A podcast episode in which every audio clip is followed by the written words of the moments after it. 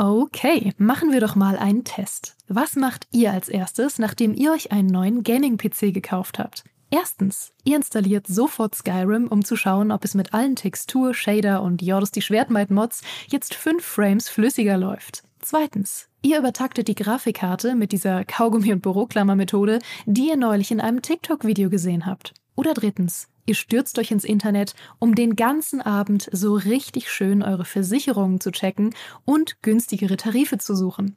Die richtige Lösung ist natürlich erst eins, dann zwei, dann Krankenhaus und dann drei für eine bessere Krankenversicherung. Aber so weit muss es gar nicht kommen. Es gibt schließlich Clark.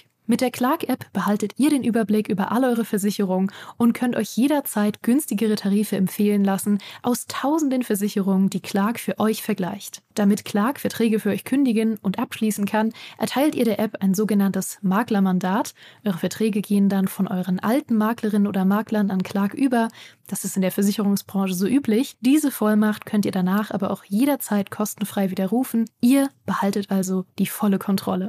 Wenn ihr jetzt eure Versicherung hochleveln wollt, dann holt euch die kostenlose Clark-App, fügt zwei eurer bereits bestehenden Versicherungen hinzu und bekommt mit dem Code Gaming24 sogar noch einen 30 Euro Shopping-Gutschein für eure Lieblingsshops wie Amazon, Mediamarkt und Co. obendrauf. Ach ja, und lasst das bitte mit dem Kaugummi und der Büroklammer. Wer soll denn sonst in Zukunft den Podcast hören?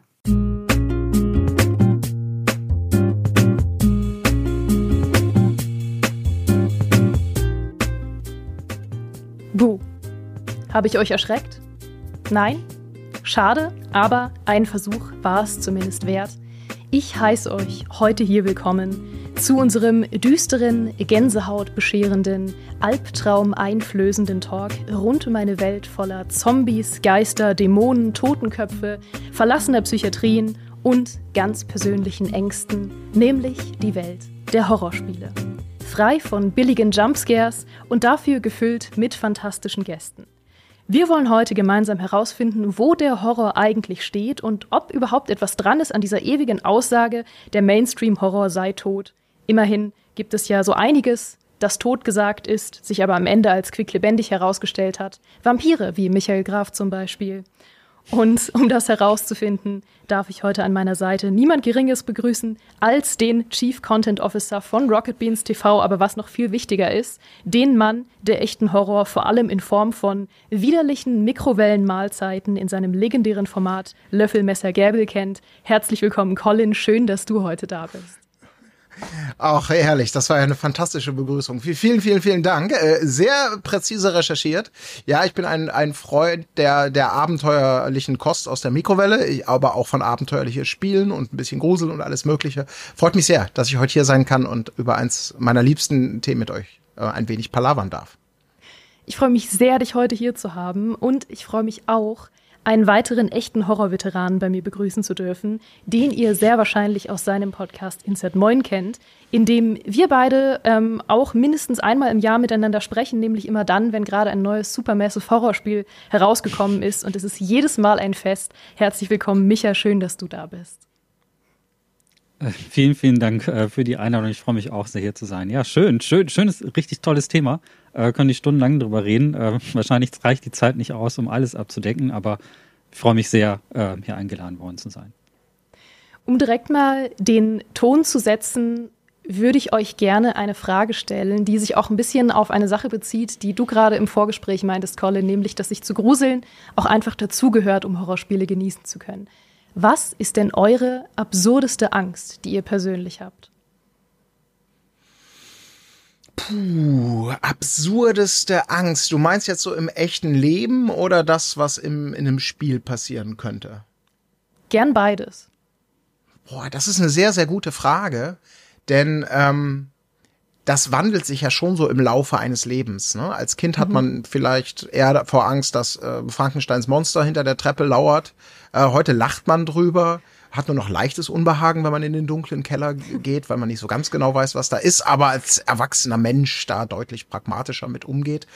Ja, die größte Angst sind dann wahrscheinlich eher so die Sachen, die dann auch in Themen oder in Spielen oder in Horrorspielen im Speziellen auch mal reflektiert werden. Das sind dann eher so persönliche Sachen. Also natürlich, ähm, klar, Familie, ähm, Verantwortung, ähm, ähm, für Familie und sowas, das ist natürlich schon so eine der zentralen Ängste und jetzt weniger so die Sachen, die einem vielleicht als Kind ähm, ja, Angst machen, Sorge bereiten, schlaflose Nächte. Ähm, also es hat sich stark gewandelt, aber ehrlicherweise abseits so von, von sehr persönlichen Dingen, eben wie, ja, wie, wie Familie, meine Liebsten, einfach, dass es denen gut geht und äh, ein leichtes Unbehagen spüren, wenn die nicht da sind und man hat es in Anführungsstrichen nicht unter Kontrolle, was völlig normal ist. Ähm, so richtige Ängste, vor denen ich nicht selber weiß, oh, das ist eigentlich totaler Quatsch, äh, bevor du dich hier vielleicht gerade fürchtest, ähm, habe ich eigentlich nicht. Oder ich müsste noch mal eine Runde mehr drüber nachdenken, aber äh, Micha, vielleicht hast du auf diese doch deutlich komplexere Frage, als man denkt, eine, eine, eine klarere Antwort. Also weniger absurd, was wahrscheinlich sehr viele Leute nachvollziehen können. Ich habe Höhenangst. Und ich habe letztens den Horrorfilm Fall gesehen. Das ist so ein Film, wo zwei Mädels auf so einen alten Fernsehturm steigen und Alter, ich hatte schweißnasse Hände. das war das einer der Stimmen. Also Leute, die keine Höhenangst haben, finden diesen Film wahrscheinlich relativ langatmig, weil der hauptsächlich da oben spielt. Aber für mich war das, ähm, ich habe da geschwitzt, die steigen da hoch, man sieht irgendwie an der Leiter, wie so kleine Schrauben da schon so rausfallen und so. Ganz schlimm. Ganz schlimm. Also Empfehlung, wenn ihr Höhenangst habt, ist ein Erlebnis. Alle anderen fragen sich wahrscheinlich, what the fuss is all about. Und eine Angst, die ein bisschen absurder ist, weil es eigentlich nicht wirklich Grund dafür gibt, äh, Angst davor zu haben, ist eine Phobie vor metallenen Gegenständen unter Wasser. Äh, die heißt Submechanophobika ist der Fachbegriff dafür.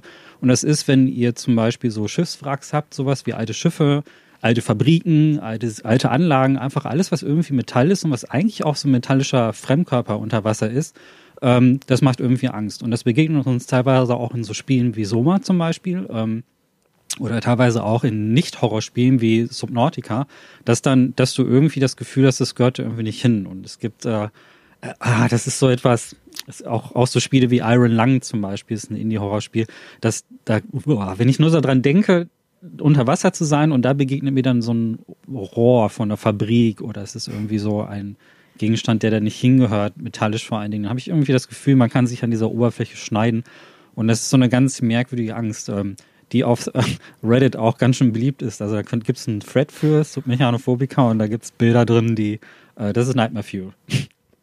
Ich bin so froh, dass du das gerade erwähnt hast, weil ich erwähne diese Angst bei jeder Gelegenheit, in jedem Podcast. Ich habe ihn gerade neulich erwähnt, da habe ich mit der Kollegin Natalie über Dredge gesprochen und da haben wir generell so über Wasser- und Unterwasserhorror gesprochen. Da habe ich es wieder erzählt. Und äh, unser Micha, nennen wir ihn mal Vampir-Micha, der Einfachheit halber, hat gesagt, er kann das überhaupt nicht nachvollziehen und er findet diese Angst total albern. Deswegen bin ich so froh, dass du das gerade erwähnt hast. Das kann ich sehr nachvollziehen. Das ist das Was Ding mit Ängsten. Also man kann sie ja nicht ja. richtig begründen manchmal auch. Ne? Das sind, die sind das basiert auf Lebenserfahrungen und manchmal ist es eine Kombination aus psychologischen Aspekten, die da im Leben passiert sind, die, wo es schwer ist, die nachzuvollziehen. Da müsste man tief eingehende Gespräche haben. Ich finde, also äh, man kann es absurd finden, man muss es aber auch respektieren, wenn jemand das hat. Also man kann jemanden, der zum Beispiel Höhenangst hat, nicht sagen so, ach, geh doch da hoch, da kann dir nichts passieren. Das ist etwas, da schaltet dann der Verstand aus und sagt, äh, nur irgendwas anderes tritt dann in Kraft, dein äh, Unterbewusstsein und alles. Und äh, das sind so Sachen, ähm, sollte man schon ernst nehmen. Also wahrscheinlich äh, mit absurder Angst gibt es bestimmt auch Sachen, die wirklich eigentlich harmlos sind. Es gibt ja auch so Phobien wie diese Löcher in den Händen, die manche mhm. Leute haben, oder wenn man so generell Löcher, weißt du, kennt ihr das von so Früchten, wenn man die so aufmacht und dann so aufschneidet und da sind diese Kerne drin und das hat dann alles so Einkerbungen, dann machen ja Leute so Photoshop-Sachen. Äh, ich weiß gar nicht, wie man diese Angst nennt, aber ja, aber macht euch nicht drüber lustig, wenn jemand das hat. Also das für die Leute, die wirklich diese Angst haben, da sollte man Respekt vor haben.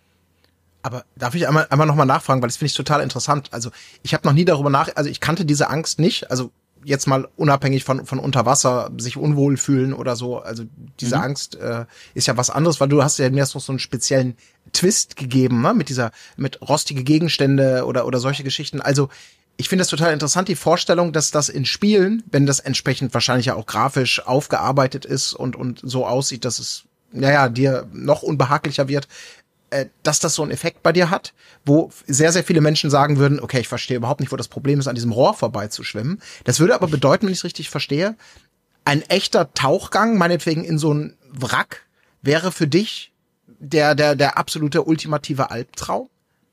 Weil es da ja. eben noch mal schlimmer wäre? Okay. es kann Krass. natürlich eine heilende Wirkung haben. Also es könnte auch sein, dass äh, ich einen Tauchgang mache und äh, dann merke, das ist gar nicht so schlimm.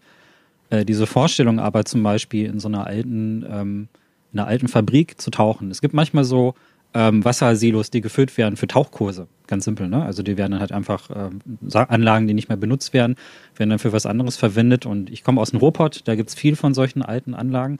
Und die Vorstellung, da irgendwo tauchen zu gehen, äh, nope. Nope. Mhm. Um mal das diesen schönen Film zu zitieren, das auf gar keinen ja. Fall. ja, ich denke nur, weil ich habe gerade, also ich, ich tauche auch ab und zu mal, also jetzt nicht, nicht wirklich aktiv, aber so hobbymäßig habe ich früher mal mehr gemacht. Und da gehört es für mich immer so zu den wirklich zu den tollsten Taucherlebnissen, Listen, äh, Wracks zu ertauchen. Jetzt nicht wie ein super knallharter Superprofi, ja. aber also geführt mit allem. Und ich fand diese, diese Faszination davon in so einem versunkenen völlig runtergekommenen Dingen, wo natürlich so ein gewisser Nervenkitzel, aber auch immer dieses Gefühl, vergangene Zeiten, die Vorstellung, wie war das mal vor Jahren X, vor Jahrzehnten Y, als das noch schwamm, das Ganze hier. Und es ist auch so ruhig und, und entspannt auf eine gewisse Art und Weise, dieses Atemgeräusch von der Flasche. Also ich finde mhm. das total faszinierend. Er hat natürlich auch eine Spannung, also, ähm, aber deswegen ist es witzig, dass wir da so zwei, zwei Gegenpole offensichtlich, was dieses spezielle ähm, so Thema das, angeht, äh, bilden. Ne? So ist das oft mit Ängsten und ich glaube jetzt hier, um diese Überleitung zu Spielen zu machen, ja auch bei Spielen. Es gibt Leute, die spielen irgendwas und finden es ultra langweilig und äh, andere zocken irgendwas und springen da total drauf an. Und äh, ich glaube, ähm, das ist gerade Horror ist so ein Genre, wo das so individuell ist, da kann man halt manchmal gar nicht. Ab einem bestimmten Punkt wird es halt subjektiv. Ne? Ab einem bestimmten Punkt kommt einfach irgendwie so ein, ähm, kommt einfach so dieses eigene persönliche Gefühl und die eigene Lebenserfahrung rein. Und manchmal überrascht einen das auch. Also kennt ihr das, wenn ihr irgendwie ein Spiel spielt und das hat euch null gegruselt und dann kommt diese eine Stelle, diese eine Stelle, die euch total verfolgt. Und ähm, das, äh, das sind so Sachen. Ich, ich habe immer gerne diese Vorstellung, dass man, wenn man ein Horrorspiel gespielt hat, am Ende äh, vielleicht ein kleines bisschen was über sich selber gelernt hat, weil man vielleicht in so einer Extremsituation etwas erfahren hat über sich. So, diese Angst kannte ich vorher noch nicht oder das war gruselig, weil und dann vielleicht am Ende so ein bisschen drüber nachdenken, warum man das hat. Und bei vielen Horrorspielen geht mir das so, dass ich mit Sachen konfrontiert werde, die ähm, für mich was Unbekanntes waren und äh, man denkt dann so ein bisschen drüber nach, wie, wie war das für mich eigentlich? Das ist eigentlich ganz schön über Horrorspielen. Mhm. Womit es auch sehr, sehr viel zu tun hat, ist, glaube ich, einfach die Erfahrung, die man zuerst gemacht hat. Also entweder mhm. der erste Horrorfilm, den man geschaut hat, oder das erste Horrorspiel, das man gespielt hat, oder generell irgendwie die erste Erfahrung, die man mit Horror gemacht hat für viele war das ja auch einfach irgendwas im Internet. Also ich bin auch in der Zeit groß geworden, in der Creepypastas äh, zum Beispiel ganz groß waren oder Creepypasta-Bilder oder irgendwelche Fiktionen, die von mehreren Leuten weitergesponnen wurden und das hat mich zum Beispiel total geprägt. Aber um direkt mal zu den Spielen zu springen, was waren denn eure ersten Horrorspiele, wenn ihr euch daran erinnern könnt? Weil ich habe lange überlegen müssen, was mein erstes war. Und, und meine Antwort ist ein bisschen absurd, glaube ich.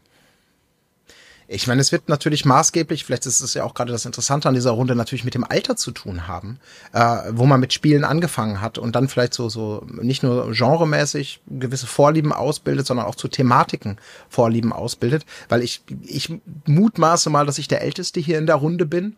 Und äh, das ist auch so ein bisschen für mich die Faszination für das Thema Horror ist also schon älter behaupte ich jetzt mal als meine Faszination für Spiele oder zumindest wo ich das, wo ich das klar greifen kann oder mit Erlebnissen verbinde. Und äh, wir reden hier halt so von den 80er Jahren und ähm, wir wissen alle, was für technische Limitationen da geherrscht haben. Und da war das Thema Horror, was ja eben heutzutage maßgeblich ähm, von technischem Fortschritt und damit von Immersion, wenn man über das Thema Atmosphäre oder Immersion eben redet, profitiert. Da war das natürlich etwas, mit dem man sich schwer getan hat in äh, klötzigen 2D-Zeiten. Und da war so die Repräsentation von Horror oder gruseligen Themen halt oftmals einfach in den Gestalten, die da abgebildet werden. Also Ghosts and Goblins mit irgendwelchen Zombies, ähm, irgendwelche Adventures, die halt einen, einen gruseligen Hintergrund haben, aber eben durch die technischen Restriktionen, durch die Darstellung, äh, durch die, durch die Soundkulisse eher nichts, was natürlich mit einem Horrorfilmerlebnis, mit einem Jumpscare, mit etwas, wo man sich richtig so die Nägel festbeißt, verbindet. Aber das habe ich eben schon früh festgestellt. Ich hatte immer so eine Schwäche für Spiele dieser Art, wie, wie, wie eben Ghosts and Goblins. Wenn da irgendwelche Monster drin vorkamen, fand ich das immer toller, die kaputt zu hauen, als jetzt zum Beispiel gegen Raumschiffe zu ballern. Oder auch so, so ganz, ganz frühe Versuche. Vielleicht erinnert ihr euch dran oder habt es mal irgendwie gesehen. Freitag der 13. damals lange auf dem Index. Heute darf man drüber reden eine der ersten äh, Horrorspielversoftungen, ähm, ich glaube von 1984, ein, ein hundsmiserables Spiel, aber das hatte damals versucht, Jumpscares auf den Screen zu machen. Also es war einfach nur so ein Spiel, man musste irgendwie aus dem Bildschirm ausweichen und Jason kam hinterher. Im Hintergrund lief irgendwie Old MacDonald Had Farm. Es war spielerisch hundsmiserabel, aber manchmal beim Umschalten auf einen Screen, in dem Jason gerade irgendein NPC gemeuchelt hat, kam so ein kratziges Soundeffektgeräusch rein und es waren entweder sieben Totenköpfe, blutige, die plötzlich so wow, als Standbild kamen oder ein Typ, der eine Machete im Kopf hatte. Ähm, und das war für mich sowas, wow. Also es hat nicht wirklich gefruchtet, aber ich weiß genau, ich habe das Spiel gespielt, habe mich vor diesen kleinen Röhrenfernseher geklemmt, um möglichst nichts drumherum zu sehen, in der Hoffnung, dass mich dieser Moment, wenn dieser Jumpscare kommt, total mitnimmt. Hat nie geklappt, aber die Faszination war da und damit dann irgendwie auch für, für mich persönlich super spannend, eben meine persönliche Reise in der, in der Entwicklungsgeschichte der Videospiele dann auch so verknüpft mit, mit Horrorspielen oder der Entwicklung dieses Themas aus diesen zarten Knospen irgendwie zu sehen. Ja. Ja, die, um diese Frage, ich bin tatsächlich wahrscheinlich äh, ein bisschen später als Colin eingestiegen, äh, was Horrorspiele betrifft. Äh, mein erster Kontakt mit Horror überhaupt äh, hat eigentlich tatsächlich eher durch äh, Serien wie Akte X also hauptsächlich Akte X angefangen. Da habe ich äh, damals die erste Staffel im Fernsehen gesehen und fand das super geil.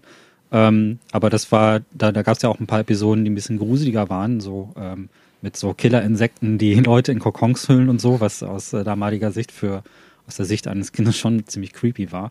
Und ich habe tatsächlich relativ früh angefangen, Stephen King zu lesen, aber Horrorspiele selber relativ spät. Also ich habe Alone in the Dark so ein bisschen verpasst. Ähm, das wäre jetzt eigentlich so ähm, bin so in dem Alter, wo ich das hätte mitbekommen können, aber ich habe tatsächlich erst durch, eine, durch die Playstation die ganzen Klassiker, also die goldene Ära des Survival Horror, wie man so schön sagt, habe ich jetzt quasi mitbekommen, wie das mit Resident Evil gestartet worden ist und ähm, also populär geworden ist. Die Spiele gab es schon vorher mit Alone in the Dark und so, aber erst da ist es so richtig in diesen Mainstream gekommen und ähm, das fand ich schon creepy. Also das äh, aus, aus Kinderaugen, vor allen Dingen also aus der Sicht eines Jugendlichen, waren diese Bilder mit den Zombies und den Zombie-Puppen und so, waren dann schon damals sehr gruselig. Heute ist es halt eher so, als Erwachsener siehst es als Trash.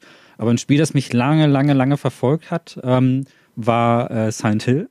Das war das erste, wo ich tatsächlich diese auch dieses ähm, diese Angst vor Metall und Fabriken und so eine rostige Umgebung und so, da habe ich gespürt, das ist irgendwie etwas, was mich, was mich wirklich auch verfolgt. Und witzigerweise ein Spiel, das äh, heute gar nicht so gruselig ist. Es gab so einen FMV-Rail-Shooter, der hieß Creature Shock. Für PC, Saturn und ich glaube auch für PlayStation kam der raus. Und das ist ähm, eigentlich nicht unbedingt ein gruseliges Spiel, aber aus meiner Perspektive war es gruselig, weil man sich da so mistartig, so Stück für Stück nach vorne navigiert hat durch so einen unbekannten Ort. Ähm, ich glaube, das war irgendwie so ein Inneres von so einem Alienschiff und so etwas. Und das war alles sehr creepy. Und das heißt deshalb Creature Shock, weil du dann in manchen Sequenzen dann in so einen Videoloop gerätst, wo man dann an den richtigen Stellen dann so seinen Cursor über so wunde Stellen, äh, verwundbare Stellen von Gegnern ähm, klicken muss, um die zu besiegen und sowas. Und das hat so eine, ähm, das, das war sehr von Alien inspiriert. Also es hatte so Alien-Kreaturen mit Tentakeln und ganz merkwürdige Dinger, die so aussehen wie riesige Föten und so. Also schon creepy Stuff. Und ähm, aus heutiger Sicht nicht gruselig, aber wenn du zwölf oder um den, diesen Alter herum irgendwie bist, dann hast du das ganz anders wahrgenommen. Und das war so mein, ich glaube, das war mal, ich glaube, Creature wenn ich darüber nachdenke, war so meine erste Horrorerfahrung, weil es halt damals auch sehr cineastisch wirkte. Ne? Also das mhm. war so die Zeit, wo CD-ROM und so äh, gerade richtig populär wurde. So Spiele wie Rebel Assault haben dann dafür gesorgt, dass ganz viele Leute sich eine CD-ROM wirklich dann auch gekauft haben. Und man hat, dann, hatte dann Videosequenzen auf die, äh, in die Spiele reingepackt. Man hat plötzlich ganz viel Speicherplatz dafür. Und dann kam dieses Spiel, das sagte sich, ja, wir machen sowas wie Myst, ne? das Adventure, bloß halt mit Videosequenzen, dass jeder Schritt ein eigenes gerendertes Video ist. Und äh, das hat bei mir ziemlich gut funktioniert, auch wenn es aus heutiger Sicht spielerisch ziemlich dünn ist. Aber so wie Colin das sagt, bei Freitag der 13 ähm, es ist halt eine Frage der Erfahrung und Wahrnehmung zu diesem Zeitraum. Ne? Zu dem Zeitraum gab es nichts Vergleichbares und äh, das hat uns deshalb halt auch ganz schön erschreckt. Ja. Ich muss aber auch sagen, dass gerade Point-and-Clicks haben einen ganz, ganz eigenen creepy Vibe für mich teilweise. Ich weiß, dass ähm, ich auch unglaublich anfällig dafür bin, wenn ich Point-and-Clicks spiele, die zum großen Teil aus Standbildern bestehen und dann plötzlich, wenn man es nicht erwartet, bewegliche Elemente haben oder Animationen. Und Point-and-Click sind prädestiniert für richtig gute Schockmomente, weil nämlich auch, ich bin mir ziemlich sicher, mein erstes Horrorspiel ein Point-and-Click-Adventure war. Und zwar ich würde so gern sagen, Gott, ich würde so gern sagen, dass mein erstes Horrorspiel Resident Evil oder Silent Hill war, weil es so viel cooler. Aber mein erstes Horrorspiel war ziemlich sicher ein Flash-Game, das da hieß uh, The Stone of Anamara. Und es war ein Spiel, was man auf irgendeiner dieser gratis Flash-Game-Seiten spielen konnte. Und das spielte, glaube ich, irgendwie in den 40er Jahren in der verlassenen Kinderpsychiatrie.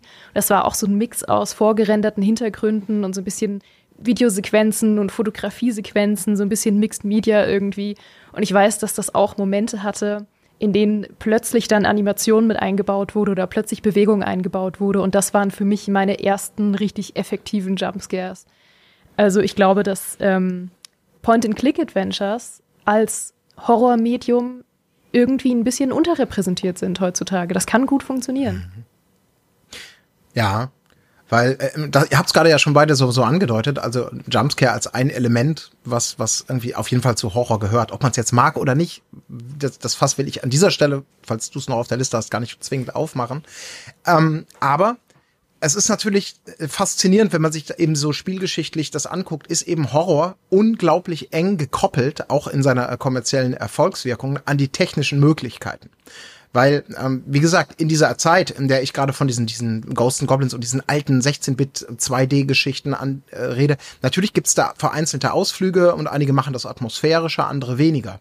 Aber Alone in the Dark lasse ich jetzt mal für den Moment beiseite, weil die größere Bedeutung international natürlich besagtes Resident Evil hatte. Weil es eben das erste Mal war, und das ist eben ein, ein technischer Fortschritt, in dem man sozusagen ja die Tricks aus dem Kino, jetzt übertrieben formuliert, in ein Spiel packen konnte. Durch diese, durch die Erfindung in Anführungsstrichen dieser polygonalen äh, Grafik, durch die Fixed Camera Angles, durch diese Tiefe im Raum, äh, durch das Umschalten, konntest du ja schon mal auf dem Papier plötzlich so eine Inszenierform haben, wie man sie aus dem Kino kennt. Verschiedene Einstellungen, totalen, halbtotale, Close-up etc. pp. Das Ganze eben dann verbunden äh, mit einer grundsätzlichen grafischen Qualität ähm, und einer spielerischen Tiefe, die da drin auch funktioniert.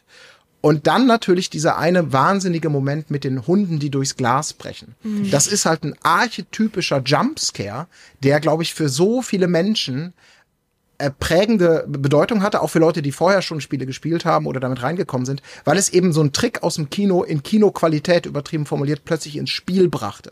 Und dazu braucht es erstmal diese technischen Errungenschaften, um diesen, diesen Effekt, diese Atmosphäre hinzukriegen. Und deswegen war das auch für mich damals, also ich, wie alt war ich, als ich Resident Evil gespielt habe? Also, muss ich wahrscheinlich so 16 gewesen sein. Ähm, das war revolutionär, das war Wahnsinn, das war brutal, das war spielerisch toll, das war plötzlich gruselig, so wie es sein sollte. Ähm, das, das war wirklich eine, eine, eine Offenbarung damals. Und äh, nicht umsonst, ähm, Survival Horror ist ja ähm, tatsächlich, das ist ja kein gewachsener Begriff, sondern diesen, diesen Begriff hat Capcom seinerzeit als Marketingbegriff erfunden, um Resident Evil, dieses Genre, wo sie selber wissen, wir haben hier etwas Neues in, in verschiedenster Hinsicht, auch wenn es auf Alone in Dark natürlich aufbaut, haben das mit Survival Horror, mit diesem du musst überleben und das ist ja auch Teil des Horrors, dieses schwächer sein als der Rest. Nicht Rambo sein, kein Raumschiffpilot sein, sondern im Prinzip weniger haben als die Gegner. Alles ist rationiert, du kannst sterben, du kämpfst ums Überleben, das kombiniert mit Horror, die Geburtsstunde des Survival-Horrors ähm, und eben ein Begriff, ein Genre, das sich bis heute in verschiedenen Ausprägungen hält. Also, ja. Ja, auf jeden Fall. Da sind wir eigentlich auch direkt schon bei der Frage, was glaubt ihr denn, wo Resident Evil gerade steht? Weil ich bin auch persönlich riesiger Resident Evil-Fan. Ich habe auch fast alle Teile gespielt und habe so ein bisschen natürlich später erst, aber die Reise auch miterlebt, wie oft sich Resident Evil neu erfunden hat.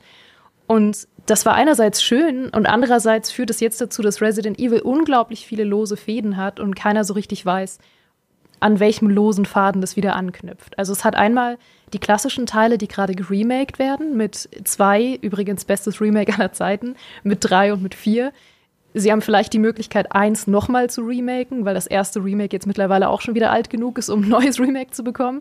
Aber irgendwann gehen ihnen ja auch die alten klassischen Teile aus, die sie remaken können. Das ist irgendwie der eine lose Faden, den sie haben. Der andere, den sie aufgemacht haben, ist natürlich, sind die ähm, Ego-Perspektiven-Teile, die eigentlich die Story um Ethan Winters erzählt haben, die jetzt aber nach äh, Resident Evil Village ja eindeutig abgeschlossen ist.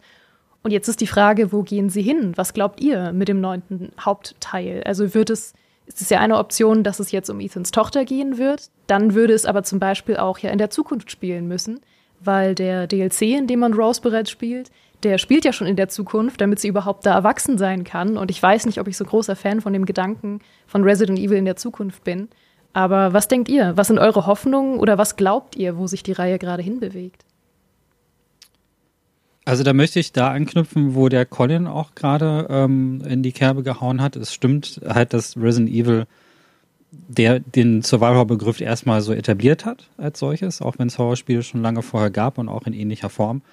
Und ähm, dass vor allen Dingen aber auch äh, dieses Spiel diesen, diese Form des, äh, des Horrorspiels in den Mainstream gebracht hat. Und das ist auch schon früher, so wie, also damals in den 90ern, als auch heute so, dass die Leute von Capcom, die Entwickler von Resident Evil, sich sehr stark von dem inspirieren lassen, was tatsächlich im Umfeld passiert im Horrorgenre. Sehr stark aus dem Indie-Ding. Also jetzt jüngst haben wir es halt bei Resident Evil 7 äh, bemerkt, da war das ich denke, dass da ein großer Einfluss von äh, PT kommt, von der Playable Teaser Demo von Silent Hill. Und dass die wiederum, die ist wiederum inspiriert von Spielen wie Amnesia zum Beispiel, also den ganzen First-Person-Horror-Spielen. Und ähm, das war für Capcom Resident Evil 7 war schon ein Schritt in eine ganz bedeutend andere Richtung, weil sie dort Stilmittel und äh, Elemente eingebaut haben, die man so in einem Resident Evil in dieser Form nicht gesehen hat. Es geht wirklich so einen ganzen Shift Richtung psychologischen Horror, den man so ähm, nur so in ganz kleinen Ansätzen vielleicht mal irgendwie in der Serie vorhatte und ganz weit weg, also ein ganz großer Kontrast zu Resident Evil 6, was ja im Prinzip so etwas wie die noch übertriebenere Version von den Kinofilmen war, so, so richtig, mhm. richtig mega Mainstream, super krass. Und das ist, ähm, äh, also ich glaube, dass Capcom da jetzt selber auch ein bisschen guckt. Diese beiden Linien fahren jetzt für die beiden ganz gut, weil sie, weil sie hier auch ähm, zwei unterschiedliche Leute vom Publikum, also zwei Spielertypen sozusagen ansprechen können. Ähm, und äh, ich glaube, dass hier jetzt ein neuer Impuls irgendwo kommen muss, um halt Capcom nochmal eine Idee zu geben. Das ist eine Idee, die wir mit mehr Budget und einfach auch mit mehr, sehr viel mehr Production Value auf ein größeres Podest stellen können. Weil so wie damals mhm. war das so, dass die, dass die Rendertechnik, die war ja nicht neu. Es gab Spiele wie Bioforge zum Beispiel, das ist so ein Cyberpunk-Horrorspiel von ähm, Electronic Arts, glaube ich, damals rausgekommen. Es kam ein Jahr vorher. Vorher gab es ja auch die drei Alone in the Dark-Teile, die der erste, ich glaube, 92 oder 93 und dann sind die anderen relativ schnell produziert worden. Und das hat Mikami gesehen und gesagt, das ist ideal für uns. Wir müssen irgendwie gucken, dass wir mit dieser, mit der Technik der PlayStation klarkommen. Und die haben es halt quasi groß gemacht. So. Und das kann Capcom wahnsinnig gut. Also Capcom kann Ideen, die schon da sind, halt auf eine Art und Weise präsentieren, dass Menschen, die sonst eigentlich keinen großen Kontakt mit Horror haben, auch sofort verstehen, worum es geht. Und das auch ein Niveau heben, dass es extrem gut funktioniert. So. Und äh, mhm. Third-Person-Action-Games, Resident Evil 4 wird ja gerne so als Begründer äh, genannt, die gab es auch schon vorher. Die gab es schon auf Nintendo 64 und ähnlich in ähnlicher Form. Bloß dieser, dieses kleine, dieser kleine Tweak, dass wir über die Schulter gucken und so und hat es so gut und so, also auf den Podest gehoben, dass alle gesagt haben, wow, das ist genial. Das ist ein kleiner Tweak. Und das sind diese kleinen Tweaks, die Capcom immer macht und die, die diese Resident Evil Serie aber auch so gut machen, ist, dass man bekannte Ideen nimmt, dass die aber sagen, okay, wie können wir das noch mal ein bisschen besser machen und dann aber richtig, richtig Production Value reinpacken. Und ja. ich sehe das so ähnlich wie du, äh, Geraldine, und äh, das ist doch das jetzt, was ich sage, Colin, sorry, aber ich sehe das so ähnlich wie du, da fehlt ein Impuls. Also jetzt ist, sind diese zwei Linien da und ich könnte mir vorstellen, dass jetzt vielleicht noch ein neunter Teil aus der Ego-Sicht kommt und vielleicht noch ein anderes Remake, aber dann fehlt so ein bisschen dieser Spark. Ich glaube, da muss irgendwie mhm. was im Indie-Bereich passieren, was interessant ist und dann geht vielleicht noch mal so eine neue Linie auf, weil Capcom hat sich schon mal verrannt. Also nach Resident Evil 4 war so der Eindruck da, wir müssen jetzt voll auf diese Action setzen und voll Kanne geben. Und ich glaube, fünf geht ja noch so. Äh, sechs war aber so hart übertrieben, was diese Richtung anbelangt, mit vier Kampagnen, die so völlig actionreich waren.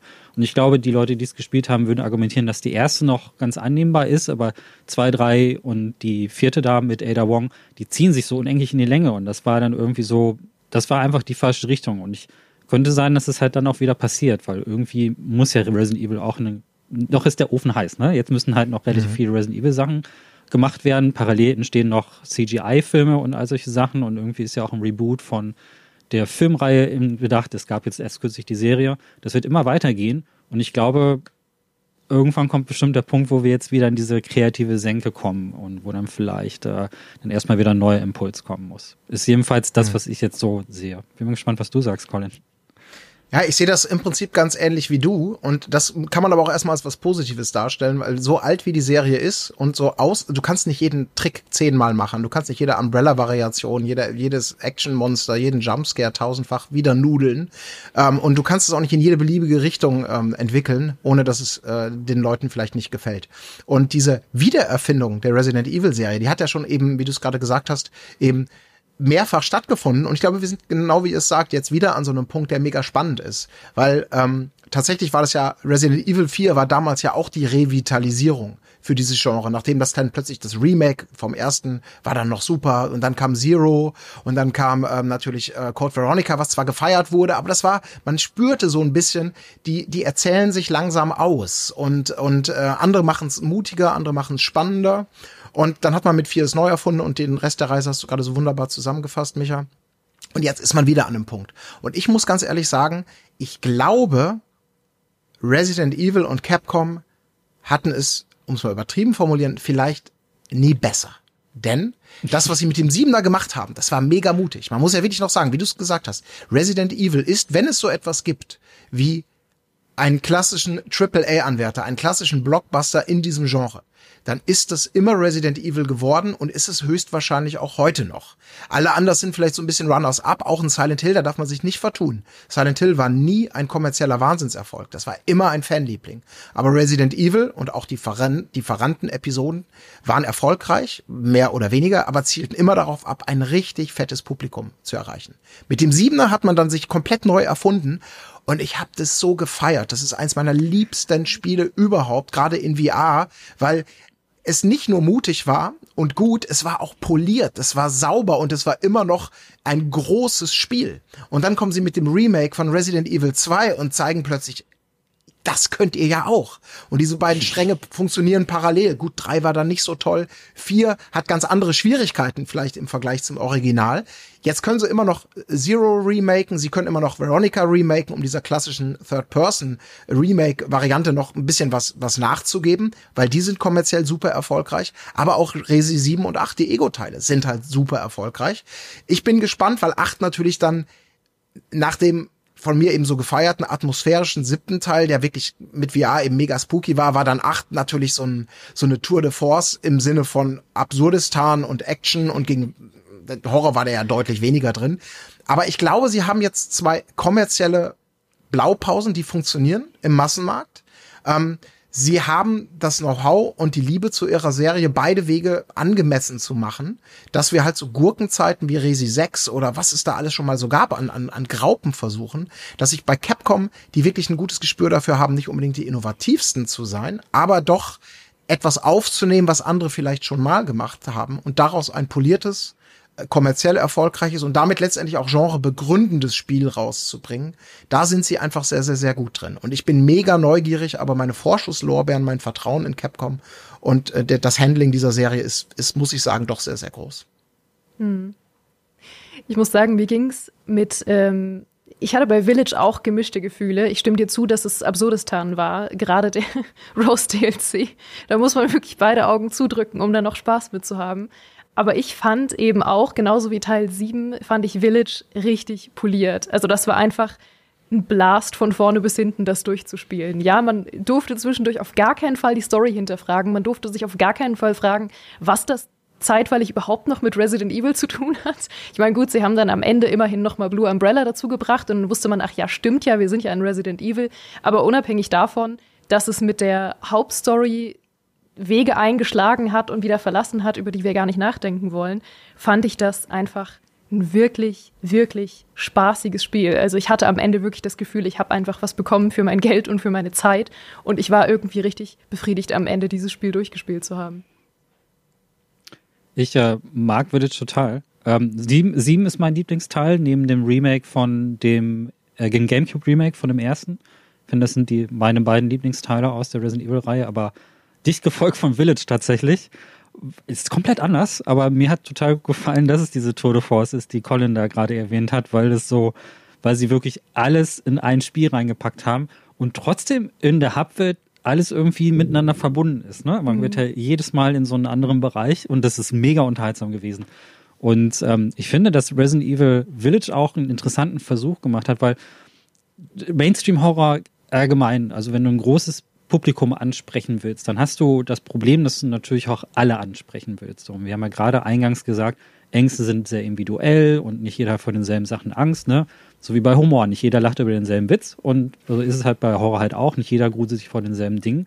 So, und dann ist da, dann ist da jetzt Resident Evil und sagt, ja, wir haben diese Megaproduktion, aber wir müssen irgendwie auch sicherstellen, dass alle irgendwie auf irgendeine Art und Weise in diesem, unserem Spiel abgeholt werden. Und ich finde, Village ist ein ganz gutes Beispiel dafür, wie es funktionieren kann, nämlich indem man mit jedem Szenario eine andere Urangst bei dem Publikum anspricht. Ne? Also da gibt's dann äh, diese so Szenarien, die voll auf Action gehen und wo es darum geht, unversehrt aus einer Gefahrensituation rauszukommen. Also der, da geht es um die körperliche Unversehrtheit und so, die bewahrt werden möchte, man will nicht verletzt werden und so etwas. Und dann gibt es so Szenarien wie dieses, äh, dieses Puppenhaus, wo du komplett gar nicht kämpfst, sondern dich vor einer Kreatur verstecken musst und wo alles eher so in eine subtile, fast schon geisterhausartige Stimmung irgendwie reingeht. Und ähm, das alles in einem Spiel. In dem nächsten Spiel geht's in eine Fabrik für die Leute, ne? Für mich jetzt, die eher so metallische Sachen gruselig finden, war das irgendwie ein ekliger Moment. Und dann woanders gibt's dann dieses klassische äh, Herrenhaus, das man aus anderen Resident Evils irgendwie so kennt. Und das haben sie alles so in ein Spiel gepackt. Und das ist so ein interessanter Versuch, alle Leute abzuholen. Also jede Facette, die Resident Evil je hatte, in ein einziges Spiel zu packen. Und das ist klar, dass es manchmal Szenen gibt, die dir dann vielleicht nicht so gut gefallen. Ich muss aber sagen, das ist denen total gut gelungen. Also aus dieser Perspektive ist es irre, dass es überhaupt funktioniert, dass die, dass die da so diesen guten Mix aus allem gefunden haben. Das macht es auf jeden Fall super unterhaltsam, fand ich. Mhm. Und das, glaube ich, ist auch ein unglaublicher Klemmer, wenn ich das noch kurz sagen darf. Denn ähm, Horror, wenn wir jetzt mal von der, von dem, von dem Moment der Immersion oder der Spannung oder so, will ich, will ich mich gruseln, ähm, äh, kommt, ist das ja ähnlich wie im Film auch bei Spielen die Frage wie weit kann ich da gehen? Wie weit will ich da gehen? Weil du schließt automatisch ja immer auch ein Publikum aus. Ist ja im Kino auch so. Natürlich gibt es mal die, die Filme, ich denke jetzt an sowas wie Paranormal Activity damals, wo so ein Indie-Film, der sagt, ey, ich bin eigentlich für viele Leute sterbenslangweilig, bin aber trotzdem kommerziell sehr erfolgreich. Aber im Kino ist es natürlich auch häufig so, dass diese zugänglichen Filme Marke Scream und Co., das sind die erfolgreichen Dinger. Die knallharten Horror-Konnoisseure, die sagen, ey, mir kann es nicht gruselig genug sein und ich nehme Urlaub und dunkel das, das Haus ab. Ähm, die sagen da, ja, ich nehme es mit, wenn es gut gemacht ist, aber mein persönliches Pleasing oder, oder mein Zugang zum Nervenkitzel-Horror wird hier vielleicht nicht so bedient. Und mit dieser Frage muss man sich als Entwickler ja auch einfach beschäftigen. Ich kenne ihr sicherlich auch extrem viele Menschen, die sagen, ich kann mir das nicht geben. Mir ist das zu gruselig. Und wenn du natürlich aus wirtschaftlicher Perspektive die Entscheidung trittst, äh, triffst, diese Menschen auszuschließen, schließt du automatisch ja auch immer ein Publikum aus und äh, kannst sozusagen deine Dollarscheine äh, fliegen sehen, jetzt mal übertrieben formuliert. Und das ist sicherlich ein primäres Problem des, des Mainstream-Horrors. Ähm, aber da kommt natürlich dann so der Indie-Horror oder die heutigen Möglichkeiten, äh, kommen dann natürlich als, als Steigbügelhalter und bieten Alternativen für das Genre als solches. Aber diese Frage, glaube ich, wird Firmen wie Capcom wahnsinnig beschäftigen. Was ist zu viel und wo laufen wir jetzt Gefahren, irgendwelche bei so einer Multimillion-Dollar-Produktion, äh, irgendwelche auch kommerziellen und wirtschaftlichen Interesse, ähm, denen zuwiderzulaufen, egal was vielleicht die Kritiker da feiern oder die Horrorfans da draußen. Ja, man muss es geschickt verpacken. Ich habe mal gehört, dass bei so klassischen Geisterbahnen oft heutzutage dieser Trick angewandt wird, dass die ähm, Gondeln, in denen man fährt, diese, dieses klassische, dieses Gitter drumherum haben. Viele haben es vielleicht schon mal gesehen auf der Kirmes und Co. Und dieses Gitter suggeriert wohl Familien, dass diese Geisterbahn besonders familienfreundlich sei, weil ja dann keine Darsteller oder ähnliches einen anfassen können und denken, ah, perfekt, kann ich mit meinen Kindern fahren.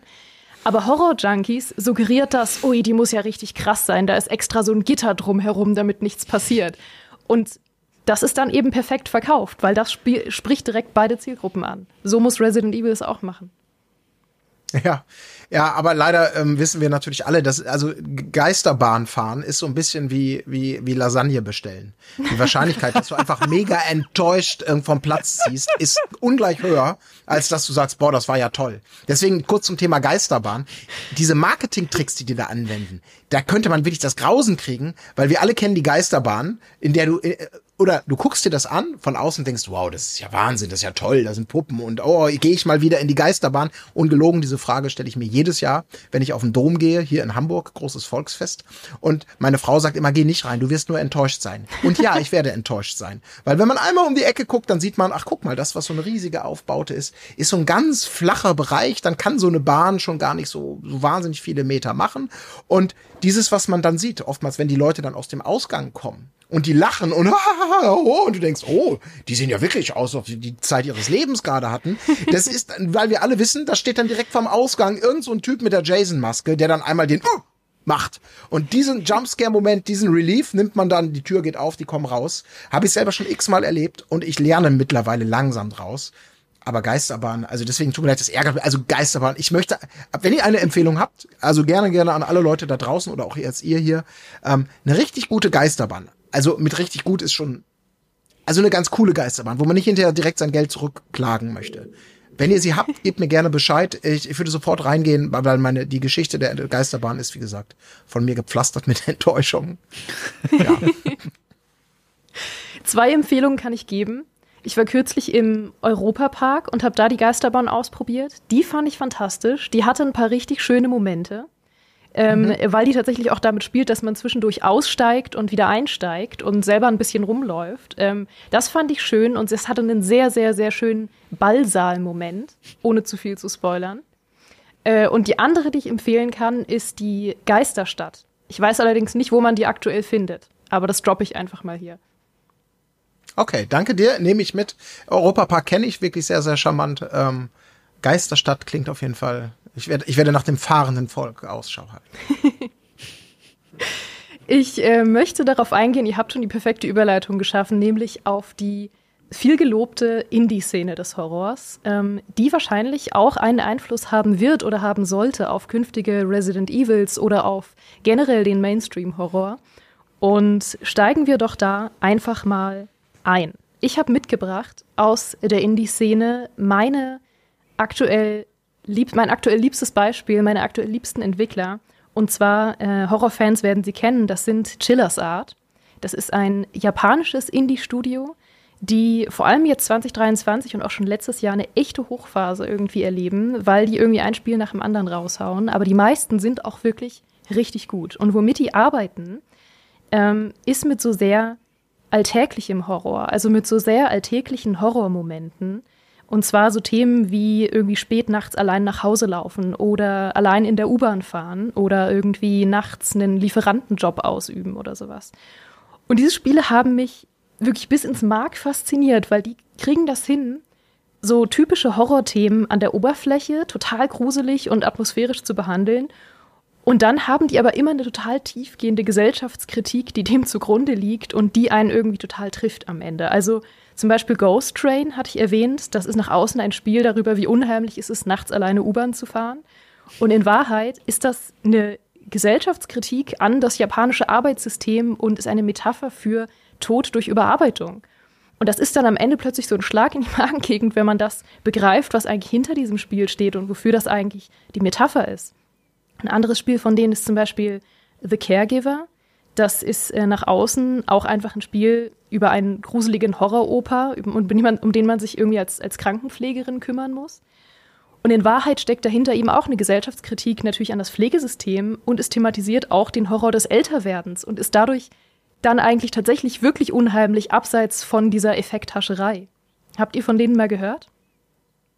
Für mich. Hallo, ich liebe Chillers Art. das ist tatsächlich völlig neu. Oh, dann, dann ja, wir aber es klingt ab. super. Ja, gerne, gerne. Ich höre euch sehr gern zu. Ähm, Vielleicht so als Kontext, ähm, also Chillers Art ist äh, momentan neben Puppet Combo die das erfolgreichste Entwicklerteam, das äh, die so, sogenannte PS1 äh, Retro-Style-Horrorspiele macht. Ähm, wobei PS1 bei Chillers Art nicht ganz passt. Die machen schon ähm, Sachen, die zwar retro-inspiriert sind, aber jetzt nicht unbedingt im PS1-Look.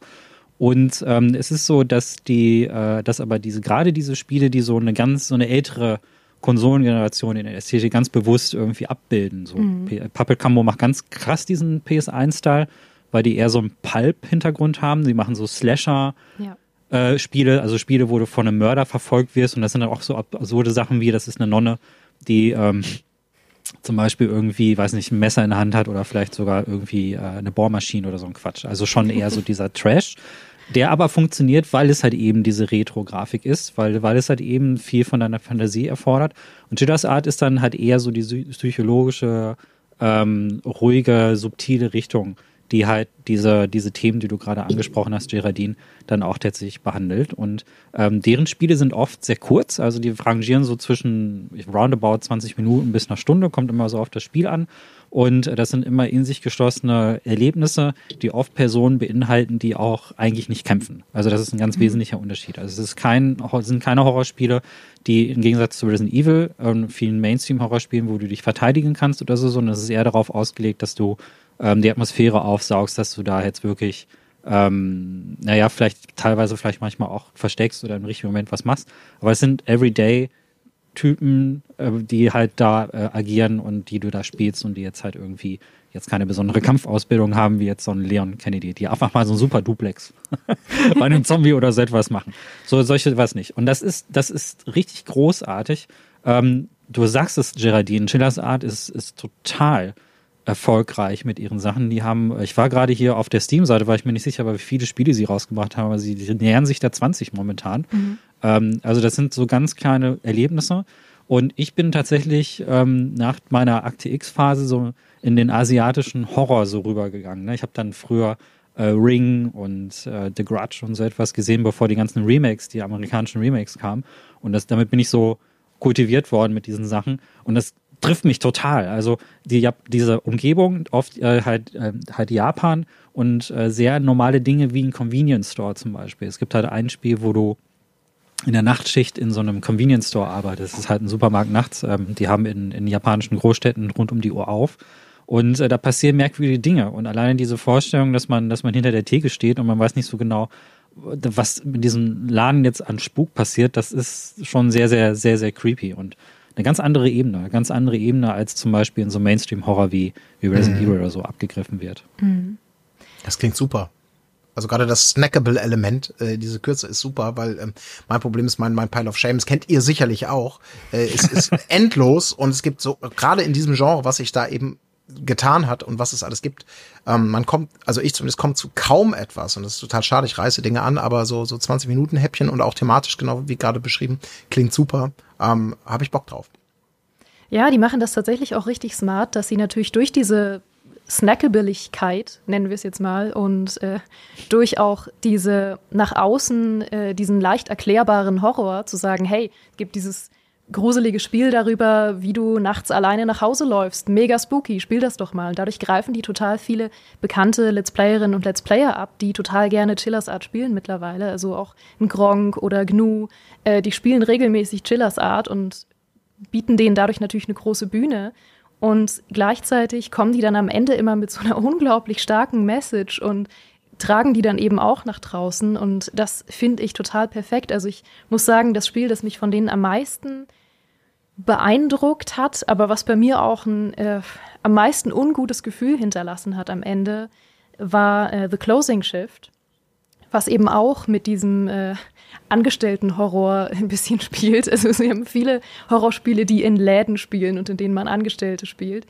Und The Closing Shift da spielt man eine Angestellte in einem Coffeeshop und hat da eben die Spätschicht. Und dieses Spiel, boah, also das hat mich richtig, richtig, richtig gekriegt, weil eine Weile lang spielt sich das ein bisschen wie so ein äh, Barista-Simulator. Man bekommt eben Bestellungen von Kunden und macht dann so ein paar verschiedene äh, Kaffeesorten zurecht und äh, hat aber eben auch die ganze Zeit so ein bisschen das Gefühl, ah, oh, es ist schon spät und kommen nicht so viele Kunden rein und ich weiß nicht, ich bin hier irgendwie allein.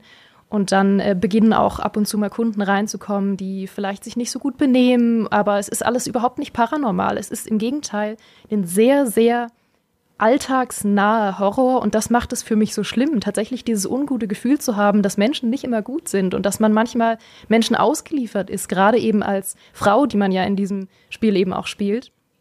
Und irgendwann beginnt dann äh, ein ein bisschen unheimlich aussehender Mann immer wieder am Fenster des Ladens vorbeizulaufen. Und man denkt die ganze Zeit, wie soll ich das interpretieren? Was möchte der denn? Irgendwann kommt er auch rein in den Laden und man denkt, super, jetzt bin ich alleine mit dem. Und dann kommt aber ein anderer Kunde rein und man denkt sich schon, okay, gut, immerhin nicht mehr ganz allein, wir sind wenigstens zu zweit. Dann fängt der Kunde aber an zu sagen, hey, du siehst richtig gut aus, kann ich vielleicht deine Nummer haben? Und meine Güte, dieses Spiel.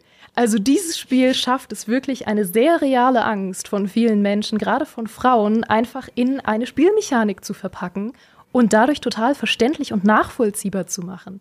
Und äh, das hat mich, hat mich wirklich, wirklich abgeholt. Ja, der ist äh, der Karaoke oder die Karaoke-Bar, ich glaube, es heißt einfach Karaoke, ja. ist auch ähnlich, äh, wo du in der Karaoke-Bar spielst und, und halt auch äh, solche Sachen impliziert werden. Einfach, also das Unheimliche kommt hier von den Dingen, die irgendwo in diesem ambivalenten Bereich dann irgendwo liegen, Dinge, die man sich, die man sich im Kopf dann auch selber vorstellt. Und das ist auch, die Chillers Art Spiele sind in der Regel auch nicht grafisch. Also das sollte man auch noch dazu sagen. Also viele Dinge, die dort dargestellt werden, sind ähm, oder die impliziert werden, sind auch Dinge, die einfach auch im Verborgenen bleiben und ähm, die im Prinzip einfach nur, das sind so kleine Stichpunkte, die du bekommst, wo du weißt, okay, vielleicht bewegt sich das jetzt in diese Richtung. Das sind immer, das ist so, du hast so einen ganz hohen Unsicherheitsfaktor in diesen Spielen. Und ähm, das ist auch etwas, was ich an, an, an den asiatischen also speziell die japanischen Horror einfach sehr mag, wenn ihr japanische Filme zum Beispiel seht, dann gibt es auch sehr viele Ecken im Bild, die einfach dunkel sind ohne mhm. dass da großartig was passiert. Da kommt jetzt, in einem amerikanischen Film wird er jetzt einfach irgendwie was rausspringen. Da guckst du einen Film von James Wan und irgendwie springt er jetzt dann wahrscheinlich ein Dämon raus oder so. Ähm, aber das passiert in japanischen Filmen überhaupt gar nicht, sondern das, ist, sind oft ganz normale Situationen, wie die Leute in ihrem Alltag irgendwie sind. Und die Bilder sind aber so gestaltet, dass du immer den Kontrast oder sehr oft den Kontrast zwischen hell und dunkel hast und so. Und Schillers Art nimmt uns auch quasi auf diese diese Horrorebene mit so. Also es sind halt viele, viele unbekannte Variablen drin. Und das, was du mit dem Menschen beschreibst, das Gefühl hatte ich halt auch. Also das kommt auch, auch bei mir an, dass ich dann oft denke, oh nein, jetzt ist man alleine mit dem Typ. Man fühlt sich erstmal sicher, wenn diese lange Schlange da äh, an der Theke steht und denkt so, okay, da sind ganz viele Leute. Und dann ist plötzlich, und dann ist da nur noch dieser eine Mensch da, der die ganze Zeit draußen da am Fenster stand. Und das ist super creepy. Super creepy. Mhm. Klingt auf jeden Fall mega, äh, mega faszinierend. Und ist eben auch so ein, also tolles Beispiel. Wie gesagt, ich kenne es nicht, aber ich habe jetzt richtig Bock drauf bekommen, ähm, wie viel da noch drin steckt. Also in diesem Thema irgendwie Unbehagen zu erzeugen, wenn das nun mal ein Ziel von Horror ist oder Ängste oder Unwohlsein und man mag das. Ob das jetzt so einen ernsten Kontext hat oder, oder einen weniger ernsten, das, das sei jetzt ja mal dahingestellt. Aber dass es eben mehr gibt als die Katze, die aus dem Spinn springt. Das wissen wir natürlich seit Jahren. Ähm, mhm. Aber ich glaube auch, wie du es gesagt hast, Micha, ähm, ich hatte nämlich auch diesen, diese Erinnerung an, ähm, an Ju-On the Grudge, den, also den, den, den ersten japanischen, ähm, den ich mhm weiß nicht, Anfang der 2000er mal gesehen hat. Ich hatte mir gerade einen Beamer gekauft und der wurde mir irgendwie empfohlen. Ich habe mir die DVD gekauft. Äh, es war alles schön dunkel, habe mir alleine angeguckt. Und es ist das erste Mal in meinem Leben gewesen, dass ich nach einer Dreiviertelstunde mal kurz Pause machen musste. Und es ist so bizarr, wenn ihr ihn gesehen habt. Also natürlich hat er auch klassische Horrorelemente, also die man heute klassisch nennen würde oder, oder arbeitet mit, mit Entitäten, die dann auch sichtbar und bedrohlich werden. Aber diese Tatsache, dass du am helllichten Tag in irgendwie in so ein japanisches Haus kommst, in dem es eben erstmal direkt auf den ersten Blick von der Tageszeit her, vom Haus her, nichts den klassischen Horrorkonventionen entspricht. Und trotzdem hast du sofort so ein Gefühl von okay. Und dann diese, also auch so unkonventionell gemacht, dann gibt es diesen ersten Jumpscare Relief, zack, nächstes Kapitel gefühlt, nächste Person geht in das Haus. Und ich denke schon wieder, Alter, das gibt's doch nicht. Was macht ihr hier mit mir? Und das war auch wirklich so ein Gamechanger zusammen mit, mit dem japanischen Ring-Original, weil es, glaube ich, dann eben bis heute auch in diese, gerade in diese psychologischen Horrorspiele, äh, Marke Madison oder, oder Visage oder so, so, so drauf einzahlt, dieses, dieses vermeintlich Alltägliche, dieses Kleine, diese Schreckschraube ähm, und selbst dieser, dieser Stereotyp, ähm, der ist am Anfang, äh, The Ring war frisch, also, aber das, das langhaarige Mädchen, was da so steht, mit, also nicht wie ein Monster aussieht, einfach nur ein Mädchen mit langen schwarzen Haaren, was dann ja auch Stereotyp geworden ist oder Klischee, von dem man sich jetzt auch wieder entfernt, aber eben so ein, eine neue, ein, eine neue Ikone des Horrors, diese, diese, diese Entität. Ähm, das schlägt ja auch bis heute durch und glaube, das hat allem gut getan, weil es eben auch zeigt, wenn ihr nicht das Budget habt mit Explosionen und super krassem Make-up und einer unfassbar aufwendigen Inszenierung zu punkten, um diesen Hollywood-Weg irgendwie mitzugehen. Es gibt so viele andere Möglichkeiten, ähm, euch auszudrücken und trotzdem was Gutes zu machen, ähm, mhm. was irgendwie sein Ziel einfach ähm, trifft. Ja, das sind aber auch die zwei spannenden Seiten, die japanischer Horror irgendwie gerade hat. Also auf der einen Seite natürlich äh, Resident Evil, was eben sehr arbeitet mit Zombies und explodierende Köpfe und Piu Piu und jetzt kommt Chris und ballert alle weg und ich liebe das. Und dann gibt's die andere Seite, die eben sagt, hey, wir sind richtig, richtig gut im psychologischen Horror. Und im weitesten Sinne ist das ja eigentlich auch, was damals eben Resident Evil und Silent Hill schon immer waren, diese, diese beiden Gegensätze von psychologischem Horror und von klassischem Zombie-Horror mit ein bisschen Action. Mhm. Ja, ja, also die, die, die sprechen halt auch wirklich, also das sind auch so völlig zwei unterschiedliche Linien, die schon parallel existieren können, aber ähm, bei, bei Chillers Art und sehr viele andere Indie-Horrorspiele sind so, die, die, greifen Ängste auf, die sind so hidden in plain sight. Das mhm. würde ich dazu sagen. Also die sind verborgen in etwas, was eigentlich direkt vor uns ist. Und das, was du beschrieben hast, Colin, fand ich auch so unheimlich. Nicht unbedingt das, was in dem Haus passiert mit den ganzen Geistern, sondern dass dieses Haus mitten in Tokio steht und keiner merkt's. Keiner mhm. merkt, dass mhm. dieses Haus in diesem, das ist einfach, nebenan leben wahrscheinlich Familien oder so links und rechts, aber es ist einfach da. In einem amerikanischen Horrorfilm hast du immer irgendwie irgend so ein, so ein, so ein Geisterhaus, das umgeben ist von einem, von einem Stadtpark oder so groß, äh, große Anlage und es steht irgendwie hervor und das ist auch cool, aber es ist halt auffällig so. Und das bei japanischen Horror ist es sehr stark, dass es einfach aus der Mitte, also von, von Leuten von links und rechts irgendwie jederzeit im Alltag passieren kann. Wie dieses Haus, das einfach quasi bei uns in der Nachbarschaft stehen würde. Ne? Das Äquivalent, das könnte ja genauso sein irgendwie vielleicht in der Wohnung nebenan, in der Wohnung über dir passieren unheimliche Dinge. Da hörst du merkwürdige Geräusche. Das ist, das muss kein exklusives Geisterschloss sein oder so ein Quatsch wie in Resident Evil 4, wo irgend so ein Graf drin sitzt und es sieht aus wie ne, eine Kirmes, sondern es kann sein, dass es halt wirklich einfach direkt in deiner Umgebung stattfindet. Das macht es so richtig unheimlich. Ja, und Resident mhm. Evil ist halt eher so, es ist, also es ist auch sehr japanisch natürlich, klar, äh, aber es bedient halt ein ganz anderes Publikum. Da geht es auch eher schon darum, dass man halt schon auch alleine Heldenfiguren zum Beispiel etabliert. Es ist ja eine einzige Crush-Fabrik, äh, Resident Evil. Also jede, alle, alle sind krass. Also das ist, das ist äh, vollgestopft mit Husbandos und Waifus. Was cool ist, was funktioniert, aber wir haben ja nicht unbedingt Angst um sie. Also wir haben ja nie das Gefühl, dass Leon oder dass Jill in irgendeiner Form richtig bedroht sind. Ne? Also wir haben nie das Gefühl, dass sie in irgendeiner Art und Weise jetzt tatsächlich sterben können. Es kann sein, dass sie mal in eine mhm. schwierige Situation geraten. Das sind aber Helden. Die kommen halt immer aus dieser Situation irgendwie raus. Das sind halt irgendwie, deswegen bewundern wir sie ja auch und deswegen, äh, ich liebe Jill zum Beispiel in dem dritten Teil, die ist so krass badass, eine meiner Lieblingsfiguren in Resident Evil mittlerweile. Aber das ist, sie ist halt eine Actionheldin. Das ist eine Figur, mhm. die würde auch ganz gut in einen Michael Bay-Film oder so etwas reinpassen. Und das ist halt eben das, was Indie-Horror nicht macht und einer der größten Unterschiede überhaupt. Also der Mainstream-Horror mhm. braucht diese ikonischen Figuren auch. Und ich würde auch argumentieren, dass selbst Charaktere wie Isaac Clarke zum Beispiel aus der Dead Space-Reihe oder so, oder jetzt auch jüngst vom selben Macher, ähm, die, das Callisto-Protokoll, die haben schon so sehr taffe Heldenfiguren, die man eher so als Außenstehende bewundert und sagt, okay, das ist krass, dass sie diese Horrorsituation so überleben und so etwas, auch wenn sie selber so diese psychologischen ähm, Probleme vielleicht teilweise mit der Situation haben. Und Indie-Horror hat ja in so in der Gestalt keine klaren Identifikationsfiguren, sondern das sind wirklich Leute, die man sich sehr, sehr leicht selber hineinversetzen kann, weil sie eben auf einem Fähigkeitslevel sind wie wir. Und das macht so einen mhm. sehr, sehr großen Unterschied aus. Und man sieht es auch bei Spielen, die äh, schon außergewöhnliche Rollen dann bieten. Also äh, Amnesia zum Beispiel, der neue Teil, der jetzt kommt, äh, der Banker heißt der, glaube ich, ähm, versetzt uns in die Rolle eines durchschnittlichen Soldaten und der hat bloß irgendwie noch einen Schuss Munition und äh, ist dann irgendwie in so einem Bunker eingesperrt. Und das ist vorstellbar. Also der kann kein, der kann kein Super Suplex oder sowas machen wie Leon, sondern der muss gucken, wie haushalte ich damit. Und das, ich glaube, das, das ist so das Potenzial hauptsächlich aus diesem Indie-Bereich, der sich, der natürlich mhm. immer wieder so ein bisschen in diesen Double-A-Bereich auch rüberfließen kann. Also gerade zu der Zeit, als ähm, die PlayStation 2 ähm, dann so kam und die Horrorspiele so auf dem Hoch waren, gab es ja auch so Spiele wie von Capcom selber, Haunting Ground zum Beispiel oder Rule of Rose, eins meiner Lieblingsspiele, oder ähm, Forbidden Siren, finde ich alle drei ganz großartig, insbesondere die ersten beiden, die auch so Aspekte von, wir äh, porträtieren jetzt hier ganz normale Everyday äh, Charaktere, die halt wirklich im normalen Leben vorkommen. Es ist aber so, oder Frame zum Beispiel auch. Also da sind ja jetzt, ist jetzt der vierte Teil dieses Jahr rausgekommen, wo man mit einer Fotokamera unterwegs ist. Und die haben außer Fotografieren jetzt keine besonderen Fähigkeiten. Und das ist halt, glaube ich, so dieser, ich glaube, da sehe ich diese Zäsur zwischen Mainstream und dann den Horrorbereich, der dann tatsächlich ein bisschen nischiger wird.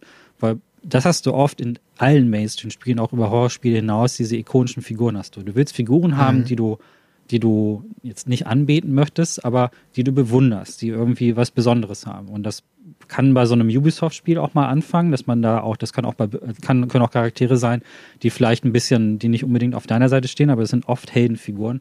Und äh, aber ich finde, um Horror so richtig effizient zu machen, muss man auch so ein bisschen auf Heldenfiguren verzichten, so, weil um, wie gesagt, um ja. Jill oder Chris hätte ich jetzt keine Angst, so dass denen irgendwie was passiert. Aber ich glaube, und das finde ich eben das, das total Fantastische an den Zeiten oder der Zeit, in der wir gerade leben, es hat nie den Horror gegeben. Ähm, weil es eben wenn man schon anfängt über Grusel und Horror und was auch immer. Es gibt so viele Facetten und alle finden eben ihren Ausdruck. Also klar, wie im Kino, da ist oftmals das etwas auf den ersten Blick plumpere, actionorientiertere, das, das, das kommerzielle, eher angestrebte Maß als das bizarre mit dem Helden, den du nicht verstehst, mit Dingen, wo du dich auch als Zuschauer irgendwie mehr investieren musst. Ähm, das macht dann oftmals die befriedigenderen Filme aus für Menschen, die die Lust auf experimentellere Filme haben oder nicht zwanzigsten Mal jetzt Fast and Furious sehen wollen oder so. ähm, aber du kannst ja das machen und dir das raussuchen, worauf du Bock hast. Ob es jetzt das Splatterfest ist, mit Spannung, ohne Spannung oder pure Spannung, gar keine Action.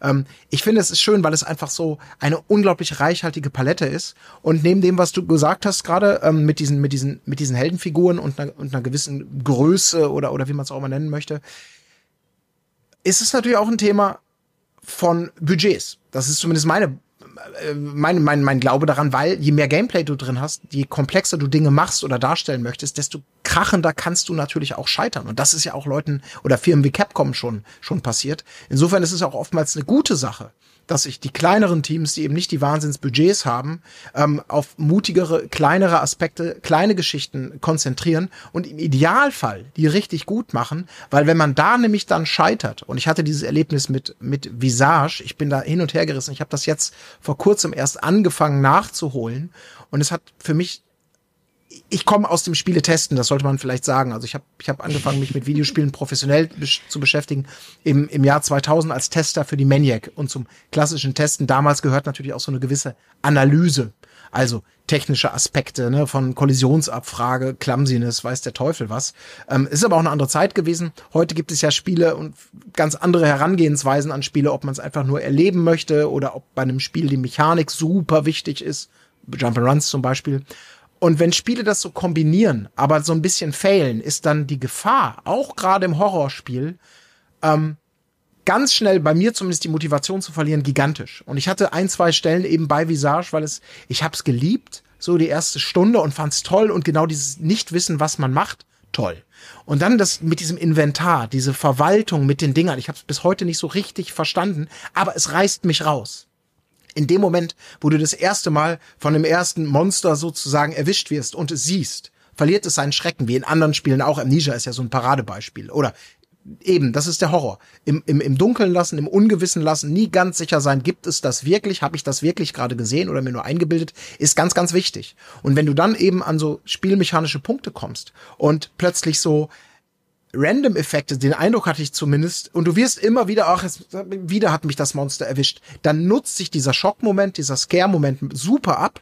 Und wenn du dann das Gefühl hast, die, ja, die Mechanik ist aber auch nicht so sauber, das ist nicht so geil poliert wie was anderes, dann reißt es halt dieses, für mich dieses atmosphärische, geile Kartenhaus, was ich geliebt habe bis zu diesem Zeitpunkt ganz schnell aus, äh, ein. Und ich bin gerade bei, bei Visage an so einem Punkt, wo ich denke, ey, ganz ehrlich, das ist mir teilweise zu random, das ist mir zu unklar. Vielleicht bin ich dafür zu traditionell oder zu Spieletester, aber es, der ganze, das Ganze drumherum, was genial ist, reißt es für mich dann nicht mehr raus, weil ich dann die Tricks durchschaue und gleichzeitig das Gefühl habe, euer Spieldesign kann den eigenen Ansprüchen da nicht so ganz genügen. Äh, vielleicht sehr, sehr hart formuliert, aber ist auch sehr, sehr persönlich. Aber das ist dann manchmal die Gefahr im Indie-Genre, dass sie über Dinge stolpern, die einen rausreißen. Äh, weil es vielleicht auch eine Frage von Budget am Ende des Tages ist, solche Dinge rauszupolieren.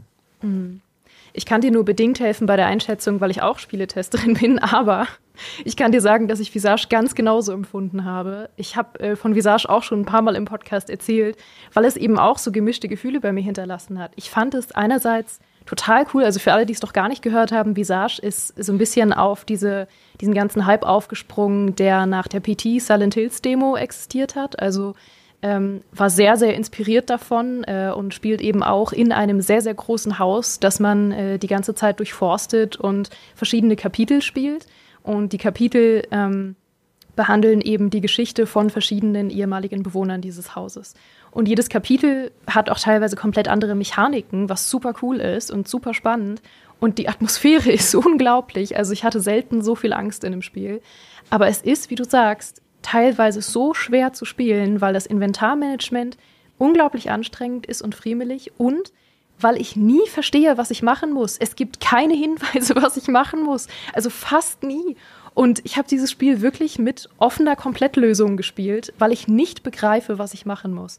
Und das ist ähm, einerseits irgendwie fast passend für das Spiel, weil es soll die ganze Zeit so eine Atmosphäre erschaffen von, man ist in einem komplett absurden Albtraum und man hat eigentlich keine Ahnung, was und warum man macht. Aber das ist, ist dann halt für den Spieler irgendwie blöd, wenn man wirklich einfach nicht darauf kommt, was man machen muss. In der Komplettlösung stehen dann irgendwie so Absätze wie, äh, gehe in den ersten Stock neben das linke Badezimmer, zerschlage den Spiegel mit dem Hammer, geh aber noch nicht hindurch, geh wieder zurück nach unten ins Wohnzimmer und zerschlage den zweiten Spiegel. Geh durch den hindurch. Nehme den Embryo, den du auf dem Boden findest, und geh wieder raus. Leg den Embryo in den Karton im Keller. Gehe jetzt durch den Spiegel, den du vor zehn Minuten zerschlagen hast. Und man denkt sich, okay, aber wie hätte ich darauf kommen sollen? Es gab keinen Hinweis darauf. Also Visage ist ähm, komplizierter Fall, aber sehr atmosphärisch, mit Komplettlösung mhm. zu empfehlen. Ich hatte, ich hatte da eine ganz andere Erwartung oder beziehungsweise Erfahrung tatsächlich, muss ich sagen. Ich fand Visage großartig und aus den Gründen, die ihr blöd fandet, tatsächlich sogar sehr gut, weil äh, ich die Player Agency großartig fand. Also Player Agency heißt, wenn man sehr viel Freiheit hat und hingehen kann, wohin man möchte und sehr viel Entscheidungsfreiheit hat. Und ähm, das ist etwas, was mich bei Mainstream-Spielen oft nervt, dass ich dann denke, so blöd bin ich jetzt auch nicht. Also ich kriege schon raus, dass ich hier so ein Ventil drehen muss. Bei Resident Evil 4 dachte ich dann oft so, ähm, bei diesen vielen Einzeichnungen und Symbolen, Alter, das ist ein bisschen too much. Also das, wir können, kommen auch von selbst auf einige Sachen. Manche verkaufen ihre Spielerinnen halt einfach für ein bisschen sehr doof. Und Visage fand ich, also es ist anspruchsvoll, aber ich fand es gerade aus diesem Grund sehr, sehr gut, dass man so viel Bewegungsfreiheit hatte. Und das hat bei mir aber auch so ein bisschen dazu beigetragen, dass ich mich tatsächlich also unsicherer in meinem Handeln und auch in der Vorgehensweise äh, gefühlt habe, weil ähm, ich nicht so eine ganz klare Richtung vorgegeben bekommen habe. Weil wenn man so eine klare Richtung ins Spielziel bekommt, dann ist es auch so ein gewisses Gefühl von Sicherheit. Und wenn ich jetzt nicht so ganz genau weiß, ob das, ob diese Richtung jetzt richtig ist, die ich einschlage, ob die Handlung, die ich mache, ob die richtig ist. Bei mir persönlich hat es jetzt eher dazu beigetragen, dass ich mich, äh, das war für mich tatsächlich ein bisschen unheimlicher. Aber ich habe eine sehr mhm. hohe Frustgrenze, muss ich auch dazu sagen. Ähm, was vielleicht auch daran liegt, dass ich selber Spiele entwickelt habe und heute Spieldesign doziere und ich sehe das halt mit den technischen Aspekten ein bisschen entspannter, kann aber total verstehen, dass es viele Leute frustriert, weil es halt auch ganz viele Spiele dieser Art gibt. Also Visage ist ja etwas bekannter, aber sehr viele Indie-Horror-Spiele haben auch sehr viele ähm, spielmechanische Ungereimtheiten, die ähm, störend wirken können, wenn man eher sehr polierte, sehr gepolischte Spiele gewohnt ist und so. Und äh, mhm. das wird halt, also je nischiger es wird, desto krasser sind diese, sind diese Sachen auch. Und das, ähm, das ist halt für manche Leute auch so ein Punkt. Meine, das sieht man ja auch schon an den Klassikern. Also es ist halt so, dass zum Beispiel die, die Remakes von Resident Evil, die alten, die kommen ja aus der Zeit, wo noch Tank Controls drin waren und wo ähm, man halt wirklich noch die wechselnden Kameraperspektiven hat die ich persönlich liebe, weil ich damit aufgewachsen bin. Ich kenne aber auch Freunde von mir, die spielen das dann. Die spielen sowas wie Song of Horror zum Beispiel, was jetzt ähm, etwas aktueller ist, oder Tormented Souls, was auch so in diese, diese äh, Kameraperspektiven reingeht. Und die sind total überfordert. die sagen, ich komme damit null klar, dass hier die ganze Zeit die Kamera wechselt und das hin und her zoomt und so. Und ähm, ja, das spielt natürlich immer eine große mhm. Rolle. Äh, ja, aber ich glaube, für mich ist bei, bei ähm, da bin ich voll bei dir. Deswegen ist es, ist es auch immer quatschig aus heutiger Sicht zu sagen, oh Gott, das ist ja totale Scheiße. Ähm, weil mhm. ähm, jedes Spiel ist immer ein, ein Teil seiner Zeit. Und wir alle, ein gutes Spiel hat immer schon ausgemacht, sich darauf einzulassen, die Anforderungen mitzunehmen. Äh, und, und, und zehn Jahre später hast du irgendwelche Quality of Life äh, Entwicklungen im, im Spieldesign und denkst, was, so war das damals? Ich habe jetzt echt vergessen zu safen und mein, mein Spielstand ist weg, weil es hier ja. kein Quick Save gibt und kein Autosave im Hintergrund. Gibt es ja Millionen Beispiele und es ist natürlich mega unfair dann zu sagen, boah, wie schlecht das war. Das waren im, in, bei guten Spielen, Resident Evil 4 ist dafür auch ein, Musterbeispiel, dass dann Leute sagen, was, aus heutiger Sicht, du konntest bei den alten Spielen nur zielen über Schulter und nicht gleichzeitig laufen. Und denkst, es ist scheißegal, weil das Spiel, die Geschwindigkeit der Gegner, das Zielen, die Steuerung, alles war darauf ausgelegt, hier eine, in diesem System eine Herausforderung äh, zu bieten. Und wenn das rund ist und funktioniert vom Aiming, von den Waffen, von der Durchschlagskraft, von der Geschwindigkeit der Gegner, dann wird daraus eine coole Spielerfahrung. Und diese Logikfrage zu stellen, ist ja total bescheuert, dass er nicht laufen kann, ist völlig deplatziert, wenn das Spiel eben gut gemacht ist. Ja. Aber bei Visage, und darauf wollte ich hinaus, stelle ich mir die Frage, weil es ist natürlich eine, eine, eine Grundfrage bei Horrorspielen. Sie leben und nähren sich daraus und auch Visage ja ganz speziell, dass du Angst vor dem Unbekannten hast, dass du weißt, es gibt eine Bedrohung, wie auch immer geartet. Wie gesagt, ich habe es noch nicht durch, ähm, weiß es nur, wie ich mache, aber mit, die, mit der Komplettlösung finde ich schon mal ganz gut. Ähm, und die Frage ist, wie lange kannst du mit dem nicht manifestieren, nicht mit der Bedrohung, die plötzlich in einer Art und Weise dich spielerisch tatsächlich zu einem Game Over, zu einem Restart, also zu irgendwas fordert. Sie deutet sich nicht nur an, sondern irgendwann muss sie da sein. Wie lange kannst du damit spielen? Ohne dass die Leute vielleicht auch durchschauen, ey, mir passiert ja eh nichts. Das ist ja nur eine Geisterbahn, in der mir nichts passiert. Und bei Visage finde ich das halt ein bisschen nicht gut, dass man sich bei aller Freiheit, die ich auch liebe, ich bin da ganz, ganz weitgehend bei dir, dann doch entscheidet zu sagen und mir persönlich zu häufig, ja, du kannst sterben. Und du stirbst aber in Situationen, in denen du gleichzeitig klassische Gameplay-Loops machen musst. Also ist diese eine Stelle mit den Vogel, ich spoiler jetzt mal ganz kurz, Vogelkäfige. Mhm. Und da sind überall Kommoden, wo du, glaube ich, einen Schlüssel holen musst. Und es ist super spannend mit dem Blitzlicht und allem und irgendwann siehst du da so ein Wesen stehen. Und ich glaube, das wäre jetzt meine These, wenn sie darauf verzichtet hätten, aus dieser Situation dann eine Situation zu machen, in der du, ich glaube, es ist sogar random, wo ist der Schlüssel, der dich letztendlich rausbringt, ähm, eine Situation zu machen, in der du nicht von diesem von dieser Entität erwischt werden kannst. Man verzichtet drauf, man bleibt bei der Andeutung. Wäre das für mich genauso unsettling gewesen, hätte bei mir aber nicht dazu geführt, dass ich vier oder fünfmal Game Over hatte und neu starten musste und dachte, Leute, wie oft wollt ihr mir denn euren Trick noch in die Fresse ballern? Das ist jetzt so eine Gameplay-Entscheidung, dass ihr die Bedrohung zu einem spielerischen Element macht, aber der Rest darum herum ist nicht so rund oder nicht so geil. Ich glaube, es wäre besser gewesen, wenn sie da drauf verzichtet hätten und ich sag mal so diesem Indie-Gen vielleicht treuer gewesen wären zu sagen, Nick, was soll diese Halb-Action-Scheiße? Ähm, jetzt verkürzt formuliert und übertrieben dargestellt. Ich glaube, es hätte der Atmosphäre in dem Fall zumindest für mich persönlich überhaupt nicht, es wäre nicht abträglich gewesen, es wäre genauso mutig gewesen, weil wenn du, wenn du dann, da musst du auch die Whole Nine Yards gehen. Um, ähm, und, und diesen Spagat zwischen, ich facke Leute ab, weil ich dich jetzt in irgendeinen so kleinen Gameplay-Loop schmeiße. Um, ähm, ja, ihr wisst, was ich meine. Mich, mich fuckt's ab und äh, ich habe einfach Angst, dass es davon noch viel mehr gibt, weil das macht alles andere, was dieses Spiel großartig macht und es eben gar nicht braucht, mir in die Fresse zu gehen und mir ein Game Over zu geben. Ähm, für mich braucht es das nicht. Und ich finde gerade die mutigen Spiele, die dir, ja, in denen du glaubst, du kannst, ich kann es nicht sagen. Ich fange, ich, ich rudere ein bisschen, helft mir. Vielleicht versteht ihr, was ich sagen will. nee, ich bin bei dir. Ich verstehe, glaube ich, was du, was du meinst, weil ähm, ich glaube, das ist ein Element, was auch aus dem Survival-Horror kommt und im Survival-Horror gut aufgehoben ist, weil es ja eben genau da darum geht, zu überleben und das Game Over abzuwenden oder das Game Over auch 25 Mal zu ertragen und es dann beim 26. Versuch zu schaffen. Das hat halt diesen Durchbeißaspekt sehr viel mehr als so klassischer Story-psychologischer Horror, wie es Visage eigentlich ist. Und da finde ich auch, hat es nicht wirklich was verloren, weil äh, da reißt eigentlich jeder Game-Over-Bildschirm mich einmal mehr raus und sobald ich dann irgendwie drei hatte, ist der Horror für mich auch irgendwann fast verpufft. Mhm.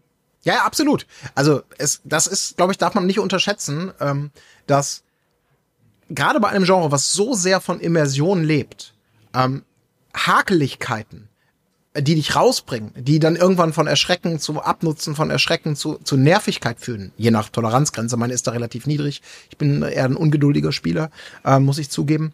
Äh, die machen es potenziell kaputt. Und dann gibt es so ikonische Momente, die kann man mit viel Liebe sagen, ja, das war doch perfekt. Aber man kann auch sagen, nee, sorry, das habt ihr einfach nicht gut. Also wenn, wenn die Kamera dir, dir, dir einen Strich durch die Rechnung macht in der Situation, dann sind das keine guten Gründe, aus denen du stirbst oder scheitern möchtest. Du möchtest scheitern, weil du die Regeln nicht liest, weil du kein gutes Geschick hast, weil du ein schlechtes Aiming, Waffenmanagement, was auch immer hast. Aber quasi so in einer schlampigen Mechanik begründete Geschichten, finde ich, sind ganz, ganz, gerade im Horror, ähm, noch unverzeihlichere oder potenziell größere Probleme, ähm, äh, die, die dich noch mehr rausreißen und noch mehr frustrieren, als es vielleicht bei anderen Spielen der Fall ist. Ist jetzt ein bisschen übertrieben formuliert, aber ich glaube genau deswegen ist es mir auch so wichtig, ähm, ja, ich kann, ich kann alles geil finden, aber ich kann so diesen Gameplay-Analysten in mir schlecht ausschalten, aber ich bin offen für alles. Und wenn ihr sagt, spiel Visage weiter, auch gerne mit Komplettlösung. Dann Spiel Visage weiter. Spiel Visage weiter. Gerne mit Komplettlösung. Ja. Ja. Und ich glaube, ist, darf ich, wenn äh, ich das noch sagen, ja. darf ich noch ganz kurz sagen, also sorry ähm, Ja. für die für die meine langen Beiträge, ähm, weil wir ja auch äh, schon mal dieses Thema hatten, wie weit kann man diese Schraube zudrehen und wo ist meine persönliche Grenze? Ich glaube, das habe ich damals bei PT schon gedacht und bei Visage, was natürlich eben Geraldine, wie du es gesagt hast, so darauf quasi aufbaut auf diesem Kult der Konami-Demo. Ähm, das in VR spielen ist, glaube ich, meine persönliche Schmerzgrenze dessen, was ich noch, was mir noch Spaß macht. Also da bin ich nicht sicher, ob mir das, ob mich das mehr in den Wahnsinn treibt. Also nicht wegen den mechanischen Dingen, sondern wirklich von der Atmosphäre, ob das zu hart für mich ist oder ob ich da noch Spaß dran habe. Ähm, das ist so meine, meine, meine Schmerzgrenze, die ich bisher so ansatzweise ausgelotet habe oder mir vorstellen kann. Das verstehe ich. Also ich muss sagen, ich kann, konnte nie rausfinden, ob Horror in VR für mich zu extrem ist. Wahrscheinlich. Aber ich war so abgelenkt von meiner Motion Sickness, dass äh, ich es nie rausfinden konnte. Ich habe versucht, Resident Evil 7 in VR zu spielen und äh, in diesem furchtbaren PlayStation VR mit äh, Controllersteuerung. Ich habe, ähm, weiß ich nicht, habe den Anfang gespielt, zehn Minuten oder so, und ich konnte mich nicht gruseln, weil mir zu schlecht war. Es war zu ablenkend. Schade. Hast was Ja. verpasst. Für mich die, die VR, ähm, ja, so wie die Hunde damals bei Resi 1 war, äh, Resident Evil 7 VR, für mich, für das Thema VR so ein, ein Geschenk. Einfach nur. Ja. Dann dürfen sie keine Leitern einbauen. Also Entschuldigung, niemand möchte Leitern klettern in VR. Was ist Ja, Motion? Sickness, ja klar, Motion Sickness ist natürlich, es tut mir leid, wenn man davon geplagt ist. Ich meine, ich kenne es auch in Spielen, bei Resi 7 hatte ich es jetzt nicht. Aber es ist schade, weil das versperrt ihr natürlich dann auch was, ähm, was alle anderen lieben. Oder Ja. zumindest Micha und ich. Dann mal noch ein kleiner Ausblick, wenn wir jetzt sagen, dass wahrscheinlich der Mainstream-Horror ähm, schon immer ja vom Indie-Horror profitiert hat und auch in Zukunft profitieren wird, äh, gerade Resident Evil. Was glaubt ihr denn ist der nächste Trend, der Einfluss darauf haben könnte? Also ich meine, wir haben jetzt in den letzten Jahren super viel durchgemacht von irgendwie Slender, der dann wieder den Trend groß gemacht hat mit ähm, Horror, in dem man sich nicht wehren kann und in dem man nur wegläuft, äh, rüber zu ähm, Liminal Horror, was zum Beispiel von The Backrooms kam und äh, auch dieser Analog Horror, der ein bisschen eine kleinere Nische ist und so ähm, ein bisschen auf diesen Found Footage äh, Hype Train aufspringt.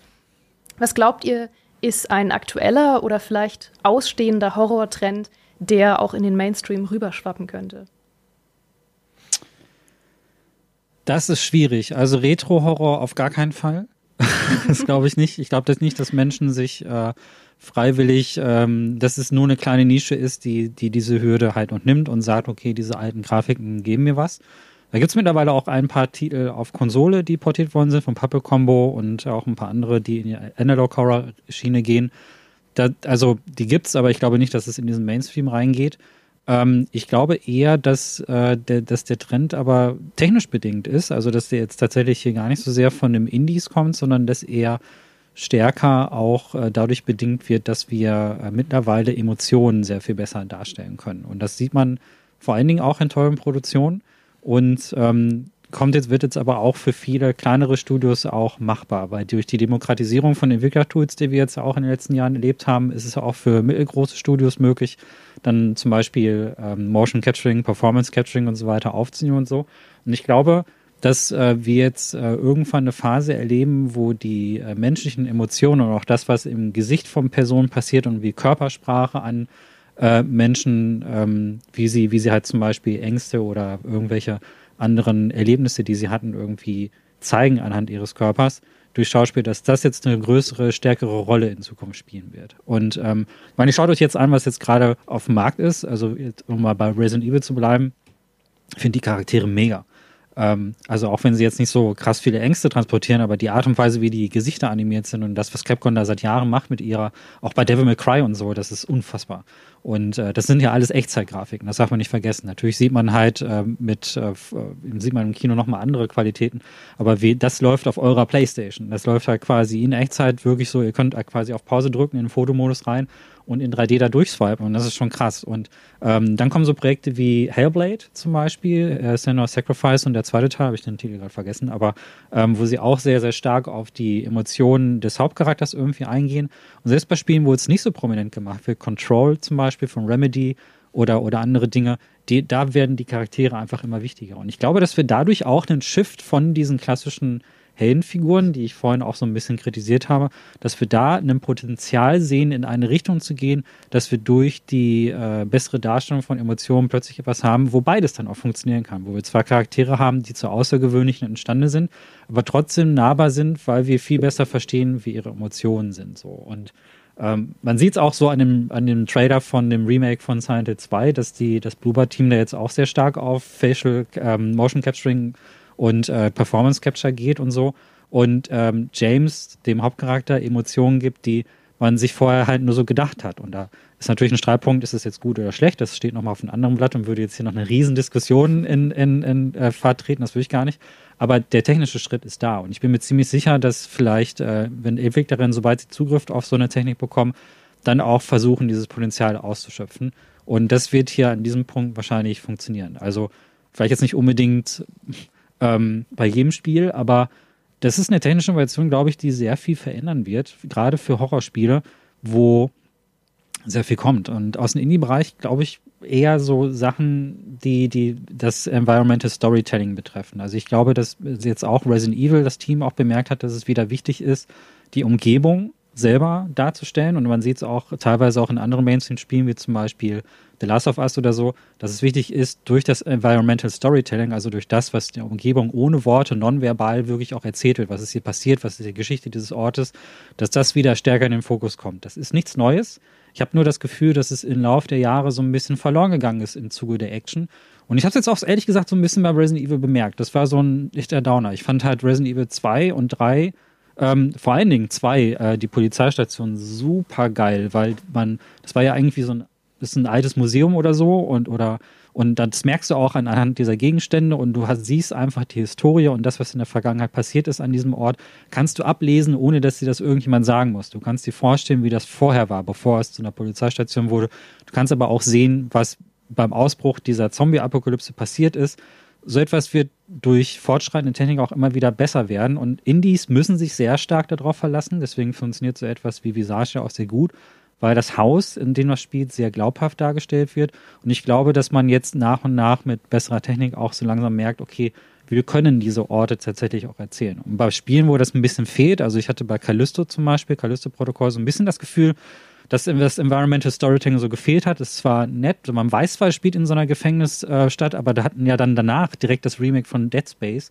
Und die Ishimura ist so geil erzählt, äh, dass du wirklich das Gefühl hast, du kannst dir wirklich gut vorstellen, wie das Leben dort ausgesehen haben muss, als das noch aktiv war vor dieser ganzen Horrorkatastrophe. Und dieses Schiff selber ist ja ein eigener Charakter. Das ist ja so gut dargestellt. Das ist quasi schon äh, schon eine eigene Persönlichkeit. Also dieses Schiff lebt und man sieht auch, dass es logisch nachvollziehbar ist, wo die Leute gearbeitet haben, wo die einzelnen Stationen sind. Das sieht gelebt aus. Es gibt, es gibt sowas wie öffentliche Toiletten und so. Ja, dann spielst du Resident Evil 4 und dann gibt's erstmal ein Schloss, äh, was gar keinen Sinn ergibt. Also wo die Räume wild aneinandergereiht sind, wo dann vielleicht höchstens der Speisesaal noch so Sinn macht und da begrüßt sich dieser Generaltyp, habe seinen Namen vergessen, irgendwie mit so einer, wo links, rechts Fontänen von, von es sieht aus wie ein Freizeitpark. Es sieht nicht aus wie ein Ort, der logisch in irgendeiner Form ist. So. Also nicht mal so wie das war Lady Dimitrescu, das Schloss. Das, sieht, das ist logisch. Da gibt es einen Weinkeller und da gibt es halt die üblichen Räume, die man sich so einem Schloss vorstellen kann.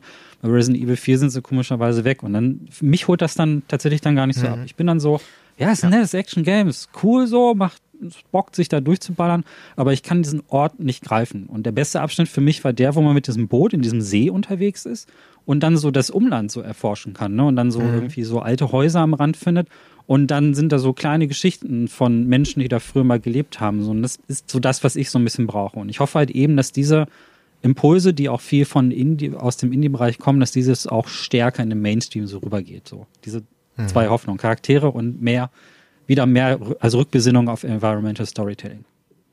Ja, ich glaube, mit Resident Evil 4, ähm, wir haben wir alle so gedacht damals, also ich zähle auch zu den glühendsten Verehrern des, des, des Originals, auch so in seiner Zeit gesehen. Ähm, ich habe es jahrelang nicht mehr angepackt und dachte, das ist der absolute No-Brainer der Vierer. Aber genau das, was mhm. damals natürlich besonders war und außergewöhnlich jetzt im Rahmen der Resident, Resident Evil Serie, aber auch in sonst vielen anderen Konsolen-Action-Spielen, diese Abfolge von Set Pieces, das, dieses extrem straightforward und es kommt immer noch was Neues, immer noch was Neues, immer noch eine neue Überraschung, was damals super war, ist dann, wenn man es durch die Remake-Brille sieht, schwierig. In Zeiten von Open World und allen möglichen Konzepten, die das längst überholt haben, ist dann plötzlich so ein geschlossener Platz wie die Polizeistation in Resident Evil 2 äh, viel schöner neu zu inszenieren, viel runder, in sich geschlossener und funktioniert dann irgendwie auch viel, viel besser. Während du bei Resident Evil 4 dann sagen kannst, naja gut, wir können ja aus diesem Schloss jetzt nicht plötzlich ein in sich geschlossenes Setting mit, mit zu vielen Mikroaufgaben und, und Schlüsselrätseln so aller aller Resident Evil 2 so machen, sondern da müssen wir irgendwie dem Original treu bleiben. Und das ist dann plötzlich eine Herausforderung, die man, glaube ich, auch wahrscheinlich unterschätzt hat oder so aus Spielerperspektive, ähm, dass das gar nicht so einfach ist. Ansonsten hm. tue ich mich, ich bin, ich bin, ich bin super neugierig. Ähm, ich hoffe tatsächlich, dass ähm, die Entwickler, gerade ich, die AAA-Entwickler, wieder einen Mut finden, zu investieren in diese Spiele. Ähm, das haben sie in diesem Jahr oder begonnen mit Resident Evil und den Remakes ja durchaus getan. Jetzt haben wir Dead Space gesehen, phänomenales Remake. Wie gesagt, Dead Space eine Serie, die auch aus kommerziellen Gründen primär eingestellt wurde, die sicherlich nie EAs Erwartungen also EA ist EA, wir wissen es alle, äh, damals schon nicht erfüllt hat. Kein Teil von denen, obwohl es Kritiker und Spieler geliebt haben. Ähm, ähnlich wie, wie Silent Hill. Und ich wünsche mir, dass diese ganz großen, aufwendigen, wo alle Checkboxen eines AAA-Titels angehen, also Dead Space, von der, von der Mechanik, von der Grafik, vom Sound, alles schreit, ich bin ein fettes, großes AAA-Spiel. Für mich zumindest. Dass es die genauso gibt, dass man sich von Spielen wie The Last of Us 2 auch abguckt, hey, wir können aber auch ein bisschen mutiger sein von den Charakteren und können trotzdem mehrere Millionen absetzen, wenn wir es richtig gut machen.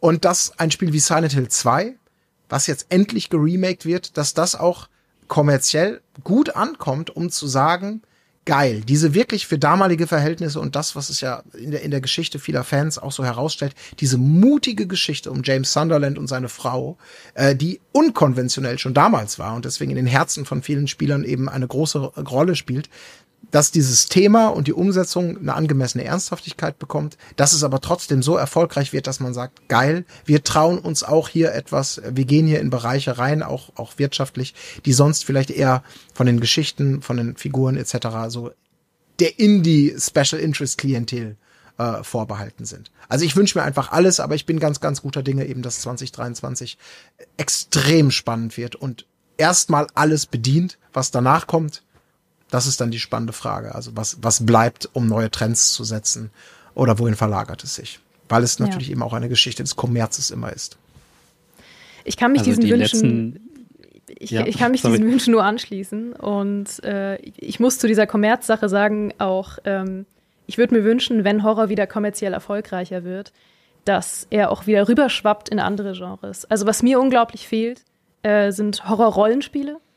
Also seit äh, Vampire the Masquerade Bloodlines 1 habe ich nie wieder so ein tolles Horror-Rollenspiel erlebt. Und wenn Horror wieder ein kommerziell erfolgreicheres Thema wird, würde ich mir auch wünschen, dass er einfach auch wieder mehr Beachtung in anderen Genres findet als Thema.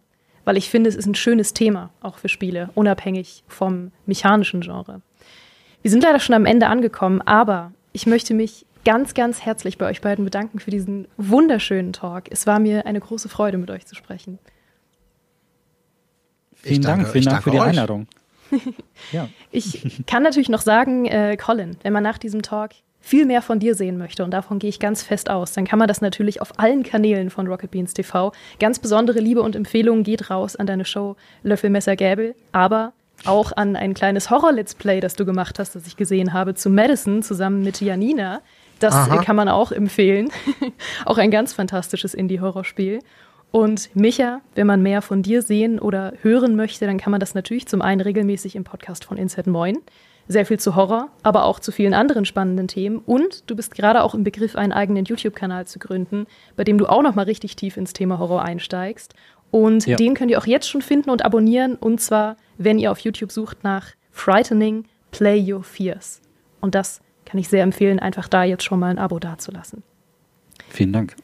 so, damit Dankeschön an euch und ein ganz warmes Dankeschön an alle da draußen, die uns zugehört und zugeschaut haben. Es war wunderschön, es war ein wunderschöner erster Podcast-Festivaltag mit euch. Und natürlich nochmal den Hinweis, wenn ihr uns nochmal live erleben wollt, aber so richtig physisch live, dann könnt ihr es dieses Jahr auch nochmal machen, nämlich beim Geekfest 2023 in München. Da werden wir am 28. und am 29. Juli auf der Bühne stehen mit dem Gamester Podcast und da freuen wir uns schon sehr darauf, euch zu treffen.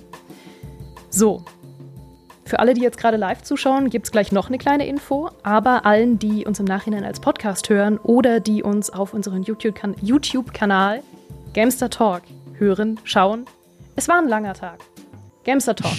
Für alle, die uns nicht gerade live zuschauen, wollte ich jedenfalls schon mal gute Nacht sagen und ich hoffe, ihr habt wunderbare Träume, nicht allzu gruselig. Vielen Dank.